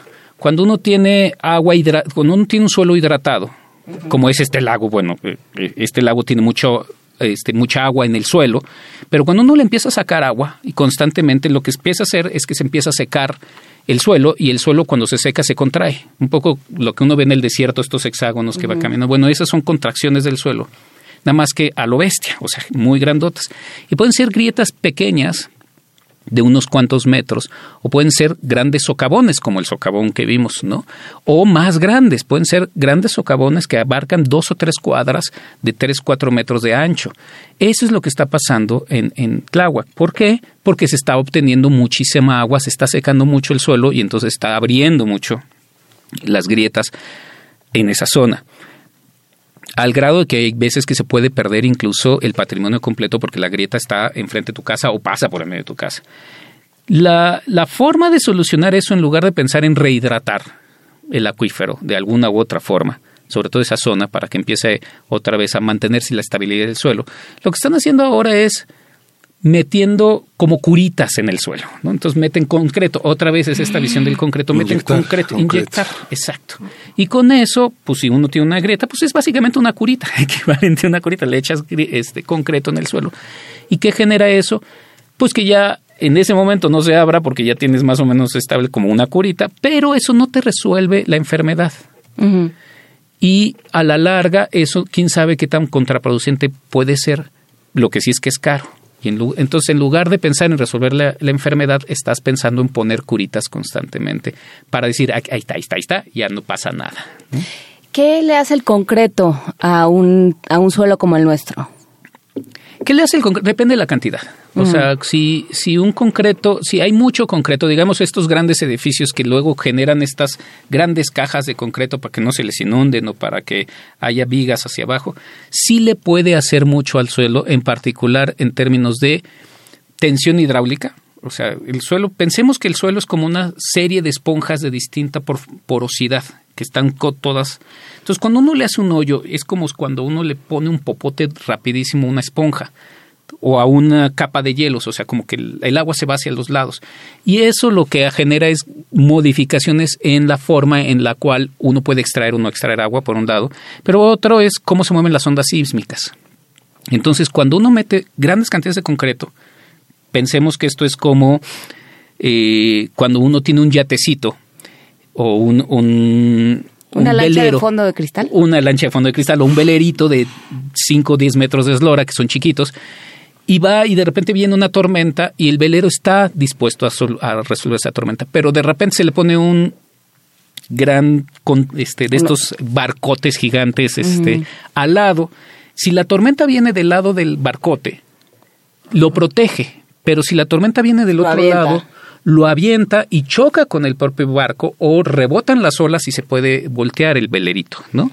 Entonces, lo mismo pasa en términos de ondas sísmicas con estas grandes construcciones. Entonces, el concreto en el suelo puede hacer nada si le pones poquito. O sea, si es un metro, una cosa así, poquito, pues no pasa mucho, es como una curita, no pasa nada pero empieza a ser mucho y empieza a ser más profundo y entonces sí empieza a generar modificaciones en la estructura del suelo para el agua y para los sismos, sobre todo en un suelo tan gelatinoso como el que tenemos en la Ciudad de México. Fíjate que en la zona de Iztapalapa, grietas y fallas, tiene toda esta zona que es, ha sido una zona conflictiva, que es bueno, la Concordia, el Molino, el Cerro del Peñón, que fueron colonias que se crearon durante el sexenio de López Portillo para cumplir con algunas este, deudas que tenía esa administración y, la Universidad, la Facultad de Estudios Superiores Aragón dictaminó en la Facultad de Ingeniería que se había rellenado con basura, ni siquiera le inyectaron concreto, sino que rellenaron con basura, entraron las líneas del volcán del Peñón y, se, y se agrietó, donde estaba el famoso balneario Elba, ¿no? ¿Te acuerdas, no?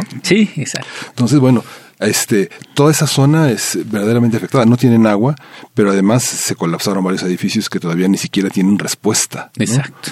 Y, además, bueno, la Facultad de, Ingeniería determinó que es inhabitable, que no hay ni siquiera que reconstruir que hay que cambiar de lugar. Y es lo mismo que pasa en Xochimilco, y eso es lo que nos preocupa en términos de reconstrucción, y ya sé que pasamos de agua a reconstrucción, pero, pero uno de los grandes problemas que tenemos ahora es la gente quiere o sea, y el gobierno en particular quiere reconstruir, construir, construir ya rápido y además tiene que ver con clientelar porque se vienen las elecciones, etcétera. Cuando lo primero que tenemos que hacer es repensar junto con los ingenieros, los ecólogos, los este, los arquitectos, a ver dónde sí se puede construir y dónde es menos vulnerable, que la gente sea menos vulnerable, porque entonces tenemos que repensar nuestra ciudad. Y lo que está sucediendo es que en lugar de que el sismo nos dé el punto de partida para repensar nuestra ciudad, el sismo está siendo otra vez pues rapiña, bueno, un, recurso para la rapiña de los, para los grupos políticos de diferente estado que quieren evidentemente controlar la Ciudad de México de alguna u otra manera. Nos pregunta Abril Alejandría que, em, ¿qué opinas de los jardines infiltrantes? Ah, depende. O sea, he escuchado. ¿Qué son los jardines los, infiltrantes? Los jardines infiltrantes, por lo menos los proyectos que yo conozco, eh, son bastante buenos, eh, funcionan muy bien a nivel local. Que son, son como, por ejemplo, una cancha de fútbol o un, un, este camellón que de repente dicen, bueno, como el agua está yéndose todo el tiempo para allá en época de lluvias y lluvias fuertes, vamos a hacer un hoyo relativamente grande, le vamos a poner grava y encima le vamos a poner el jardín. Y entonces así es la cancha de fútbol y así es como estos camellones. Y entonces toda el agua en las tormentas ya no se va a las coladeras, sino se va como a estos, a estos jardines. Y entonces hace que entre un poquito más rápido al, acuífero. Agua que normalmente se iría al drenaje. Tiene dos o tres ventajas. O no se iría al drenaje, que sería que es peor. O sí, bueno, se iría al drenaje después de inundar algo. o sea, tarde o temprano. Este tiene dos o tres ventajas que es esa. O sea, yo creo que sí ayudaría mucho, ayuda mucho. Pero entonces ya no puedes jugar fútbol ahí. No, bueno, en, en, época de, en momentos de grandes tormentas no, pero nadie juega en momentos de grandes tormentas. Solo que pero sea waterpolo. se infiltra rapidísimo. O sea, lo que mm. están diseñados para infiltrar rapidísimo el agua. El defecto más bien más que defecto, la falta de conocimiento que todavía no tenemos, y lo puedo decir porque este, el doctor Oscar Escolero del, Instituto de Geología también este, me dice es que tenemos que saber cómo están interconectados los acuíferos. Es, no sabes a dónde se está yendo esa agua. A ver, eh, yo creo que, ¿cómo, ¿cuántos acuíferos hay y dónde están? Ok, verticalmente hay cuatro, hasta donde hemos conocido. Uno que es Homero, que es de, ahí no me, se me van a olvidar los metros, pero es como de cero a 10, 12 metros, que son los, es el acuífero somero, que puede llegar un poquito más profundo, que es, por ejemplo, mucho lo que vemos en el sur de la ciudad. Los manantiales, fuentes brotantes, se nutre de ese acuífero somero. Este, es donde la, la cantera, la cantera de los Pumas, bueno, y la cantera de la reserva de los Pumas, justamente los lagos se nutren de ese acuífero somero y es el gran problema que tenemos con Aztecas 215, ese acuífero somero. Aunque ustedes no lo crean, ese acuífero somero lo estamos apenas estudiando por primera vez con el doctor Oscar Escolero, ¿no? Este, luego está lo que le llamamos el acuífero principal. El acuífero principal es el que está a 70 metros, a ciento y cacho, 200 y cacho, no me acuerdo hasta cuántos. La verdad es que tengo mala memoria para los números en este momento, pero ese es de donde nos surtimos. Sí, más bien, no 400 metros, 70 a 400 metros aproximadamente. Nos surtimos el 70% del agua que viene de la Ciudad de México, viene de ese gran acuífero. Entonces, imaginemos que son como capas de pastel, ¿no? Uno está arriba, luego el otro. No sabemos cómo están intercomunicados y esa es una de las cosas súper interesantes. Y el acuífero somero está en el sur de la ciudad. Hay otro acuífero somero que está en el centro de la ciudad, que, que, que, que también es muy importante, ¿no? Que es un poco el acuífero del cual se nutría, eh, del cual tenía el agua, ¿no? Abajo. Luego tenemos dos acuíferos que son los que el gobierno con bombo y platillo anuncia de vez en cuando, que es que a 3.000 metros vamos a sacar agua, que ya son aguas fósiles. Y el otro está a 4.000 y cacho, una cosa de ese estilo. O sea, son dos súper profundos que todavía no se sabe muy bien la calidad del agua como para ver si hay que potabilizarla. No tanto porque no tenga bichos, ¿no? O sea, los bichos, pero pues metales, arsénico, etcétera, que sí es medio complicado. Y además, como dice el doctor Oscar Escolero, pues es algo que nunca se va a renutrir. Entonces, no es algo dinámico. Entonces, imaginemos que tenemos una cuenta de banco a la cual no le metemos dinero, no sabemos cuánto hay y le estamos sacando dinero constantemente. pero estamos parados sobre la cuenta de banco. Exacto. es el problema, ¿no? y no tú le sacas y ¿Y qué? ¿Y qué? Exactamente. Entonces, verticalmente hay cuatro acuíferos hasta ahorita.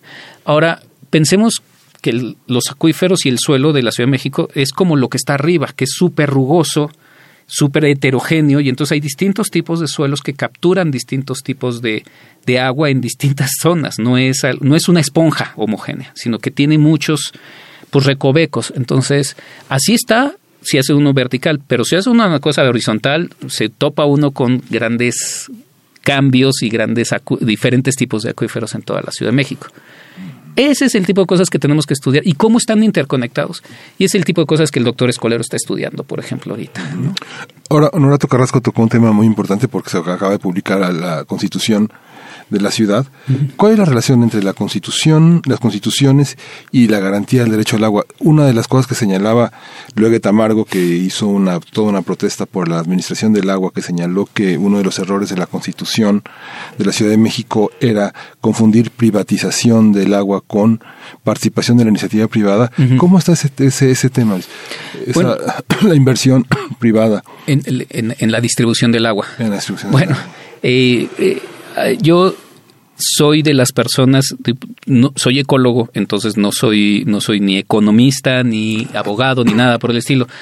Pero yo soy de las personas que hay dos o tres cosas en las cuales la participación privada no puede tocar, porque el interés público es muy importante y una de esas es el agua. Este, en realidad, efectivamente, no se está privatizando el agua, se está privatizando la distribución del agua. Entonces, para el caso es en realidad para mí lo mismo. O sea que voy a ir con un baldecito a dónde? O voy a hacer mi perforación de mi pozo yo, o sea, no, no es, o sea, no voy a tener acceso al agua porque está privatizado. Recordemos que una forma, uno de los grandes problemas, si uno hace el estudio del, de Ciudad del Cabo, uno de los grandes problemas que se enfrenta a Ciudad del Cabo es en parte por eso, porque tienen una participación público-privada medio extraña para la, para la distribución del agua en, Ciudad del Cabo. Y de hecho varios economistas hicieron un par de artículos hace como 15 años diciendo aguas porque van a tener problemas en ese sentido. Eh, uno de los factores que hemos estado discutiendo mucho justamente con la Ley General de Aguas y con la Ley de Aguas de la Ciudad de México tiene que ver un poco con eso. Tiene que ver con, a ver, el derecho humano al agua, o sea, porque ese es uno de los grandes derechos que se lograron alcanzar hace relativamente poco, nos obliga a, que todos los habitantes tengamos agua. El gobierno lo que dice es, yo acepto ese derecho, pero no tengo el dinero suficiente para proveerle de agua a todo mundo. Entonces, por eso le tengo que llamar a la iniciativa privada. Pero la iniciativa privada dice, bueno, pues sí, pero yo tengo costos y tengo beneficios, y los beneficios tienen que ser más altos que los costos porque si no, no es negocio. Y es ahí donde la mula tuerce el rabo, porque entonces al final lo que hace el gobierno es subsidia la iniciativa privada para que los beneficios sean más altos y la iniciativa privada tiene el control de la distribución del agua. Entonces, desde mi punto de vista, es preferible que el gobierno le quite dinero a otras cosas. Un ejemplo, el deprimido Miscuac, que sirve para una nada. ¿Para qué cantidad de población? Exactamente, es el mismo, costó lo mismo que lo que serviría para mejorar la infraestructura de la Ciudad de México en términos de distribución de agua para, todo, para todos los habitantes, de los 8 millones de habitantes que somos. Entonces dices, no es que no haya dinero, es que está mal distribuido. Yo preferiría que el gobierno y el Estado controlen de alguna, el Estado, no el gobierno, sino el Estado, controle la distribución del agua porque son muchos intereses, incluyendo los ciudadanos, que los de la iniciativa privada. 40% del, del agua se va en fugas. Eh, ¿Qué se hace con las fugas? ¿Cómo se resuelven? Bueno, hay distintas cosas. O sea, una de ese es uno de los argumentos de, de Ramón Aguirre, del director de SACMEX, se dice que, que sí, 40% se va y que necesitamos mucho dinero, etcétera. Y sí, en parte, pero cada día hay nuevas formas de mejorar, de reducir esa cantidad de fugas. Por ejemplo, pues antes era abrir o sea, quién sabe cómo detectar la fuga. O sea, hay veces que la fuga se detecta rápido porque sale por las coladeras y entonces luego se nota luego, luego. Pero hay fugas que se van hacia abajo, entonces no se notan. Este, entonces era abrir, a ver dónde estaba. Se, tienen, se tienen como detectores de cambios de presión. Y entonces, este, si, hay un cambio de presión, pues dices, por aquí debe haber una fuga, abres la calle, detienes el todo mundo para ver, abres el y ves dónde está el hoyo. Ahora ya hay nuevos aparatos y nueva tecnología que lo que hacen es meten drones por dentro de las tuberías para ver dónde están las fugas y entonces ya es bastante más quirúrgico. Es un poco como, como lo que pasa quirúrgicamente en los cuerpos. Exactamente. Entonces, este, ¿Qué se hace? Pues se tiene que tapar lo antes posible y se tiene que cambiar, se tiene que mejorar la infraestructura. Sí se tiene que mejorar la infraestructura, pero insisto, no es lo único. Ya para terminar esta conversación, que eh, todavía da para, para mucho y te seguiremos eh, llamando, Luis Zambrano, si nos lo permites, eh, ¿cómo, digamos, qué puede uno hacer? Ya vienen las lluvias, o esperamos que ya vengan las lluvias. Falta hasta mayo como agüita de mayo. Eso dicen siempre y luego empieza a llover y, nadie se lo explica. Pero, ¿cómo, cómo, ¿qué puede hacer cada casa según sus posibilidades, su infraestructura para captar agua de lluvia? ¿Y qué hacer con ella? Bueno, ahí ya empieza a ver como este, distintos grupos y asociaciones que empiezan a apoyar técnicamente en este tipo de cosas. O sea, uno no puede hacer como el, el toda la infraestructura solo a menos de que le sepa mucho en términos técnicos. Porque sí tiene su, su, truco técnico, ¿no? Este, eh, necesitas, bueno, tener dónde captar el agua, tener un tanque para captar el agua, pero también tener una serie de filtros para que esa agua pueda ser utilizable de distintas maneras, ¿no? Entonces sí se necesita un cambio de infraestructura en la propia casa relativamente fuerte que tiene que ser por alguien que sí le sepa. Hay varias asociaciones que, que, que ya que ya tienen como el kit, ¿no? Yo lo que haría sería googlear, así como cómo le hago para captar agua en mi casa, y seguro aparecen estas asociaciones y una de ellas les puede apoyar muchísimo en ese sentido. Eso es a nivel personal. Algo que se me había olvidado que quisiera decir rápidamente es que acabamos de publicar un artículo científico en donde hicimos una comparativo, hemos hablado falta de agua, no hemos hablado mucho de sobra de agua, entre la culpa que le echan a la gente por tirar basura y por eso se inundan las cosas y, y, y por qué se inundan las, las, las, partes, las ciudades. Lo que descubrimos es que la basura sí afecta a las inundaciones, pero las chiquitas. La, la, topografía es lo que afecta a las inundaciones grandotas. Las inundaciones grandotas, que son estas inundaciones que pierdes patrimonio, esas son por topografía. Y eso vuelve al, a lo que queremos decir del, del aeropuerto cuando la ciudad, además la ciudad se, está hundiendo. Mm. Entre más un, abajo está, más se hunde. Y entonces vamos a tener inundaciones más fuertes en las zonas más bajas, que son las que se pierden vidas, se pierde patrimonio, etcétera. Entonces, cuando viene esta propaganda de no tires basura porque la basura afecta a las inundaciones, en parte sí, pero son las chiquitas las que nos generan problemas de tráfico, etcétera, etcétera. No son las importantes que tienen que ser resueltas con visión de Estado, con visión de todo el gobierno y no solo haciendo campañas de no tires basura por el lado. es un gran negocio delegacional quitar la basura de las coladeras, Luis. Sí, también. No, no quites negocios. Es que ese es el tema. Es que siempre, si le empiezas a, rascar, siempre hay un tema así. Pero bueno, eh, sí, hay muchísimas gracias, Luis Zambrano años de construcción de esta ciudad, la idea de contención del agua en lugar de drenaje del agua. Y eh, hablaremos con la doctora Mazari para que nos cuente más sobre esta recuperación del río Magdalena, si se puede o no se puede, qué implica. Muchísimas gracias al doctor Luis Zambrano, investigador del Instituto de Biología de la UNAM, entusiasta de tiempo completo, como se habrán dado cuenta. Muchísimas gracias por estar con nosotros esta mañana. No, les agradezco muchísimo la invitación. Y ¿Dónde, ¿Dónde encontramos el artículo? Mm. Lo voy a subir a, a, mi a la página de internet del laboratorio. Este, busquen Wings el Laboratorio de Restauración Ecológica y ahí lo, sube, lo subo entre hoy y mañana, de hecho, ya e, ese artículo en la revista Ambio. Pues muy bien, lo, lo estaremos divulgando por nuestras redes. Primer movimiento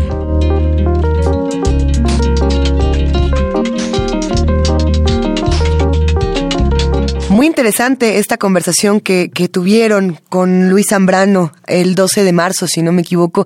Me pareció fundamental esta reflexión de eh, el recurso puede estar faltando, pero lo que necesitamos acomodar son los recursos, ¿no? Todo esto de, de Miscuac, a mí no lo había escuchado antes y pocas veces se proponen soluciones tan claras a problemas eh, que se están saliendo de control, tan desbordados.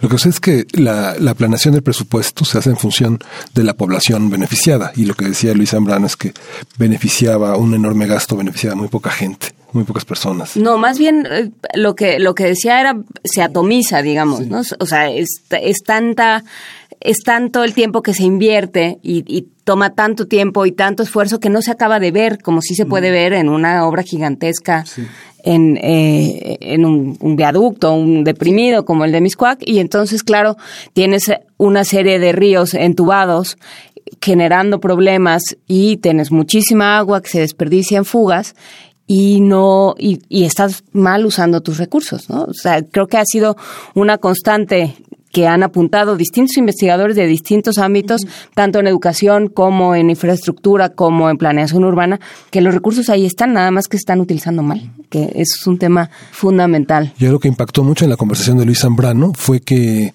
eh, el señalamiento de que la distribución del agua es una distribución eh, selectiva que impactó mucho los últimos días en las redes sociales y en, los mensajes, eh, esta, ese señalamiento, que es un señalamiento valiente y auténtico en el que eh, justamente el conflicto social y, el, y la relación con el agua es algo que empezamos a ver y de una manera muy radical. La producción nos informa de manera muy atinada y acuciosa que mañana es sábado de gloria, que por favor no anden echando globos, pistolita de agua, eh, danza folclórica en la fuente. Bueno, a ver, ¿la danza en la fuente sí se puede?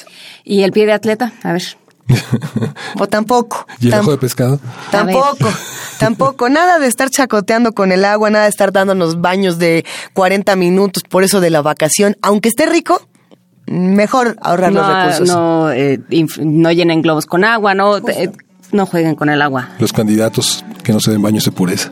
Ay, no, bueno. eso ya, y es que esos cuánto les duran. Vámonos en un momento más a escuchar a Lila Down, si les parece bien. Eh, ¿Qué vamos a escuchar, Miguel Ángel? Tirineni Tzitziki.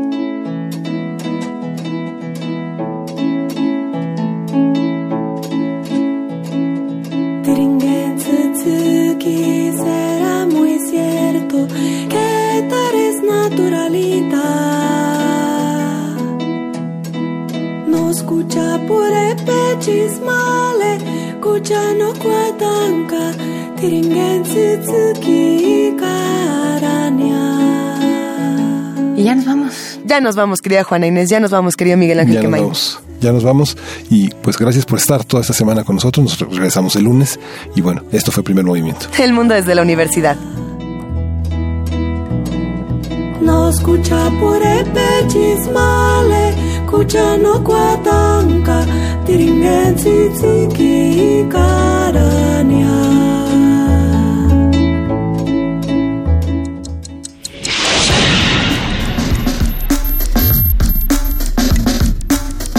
Radio UNAM presentó Primer Movimiento El mundo desde la universidad.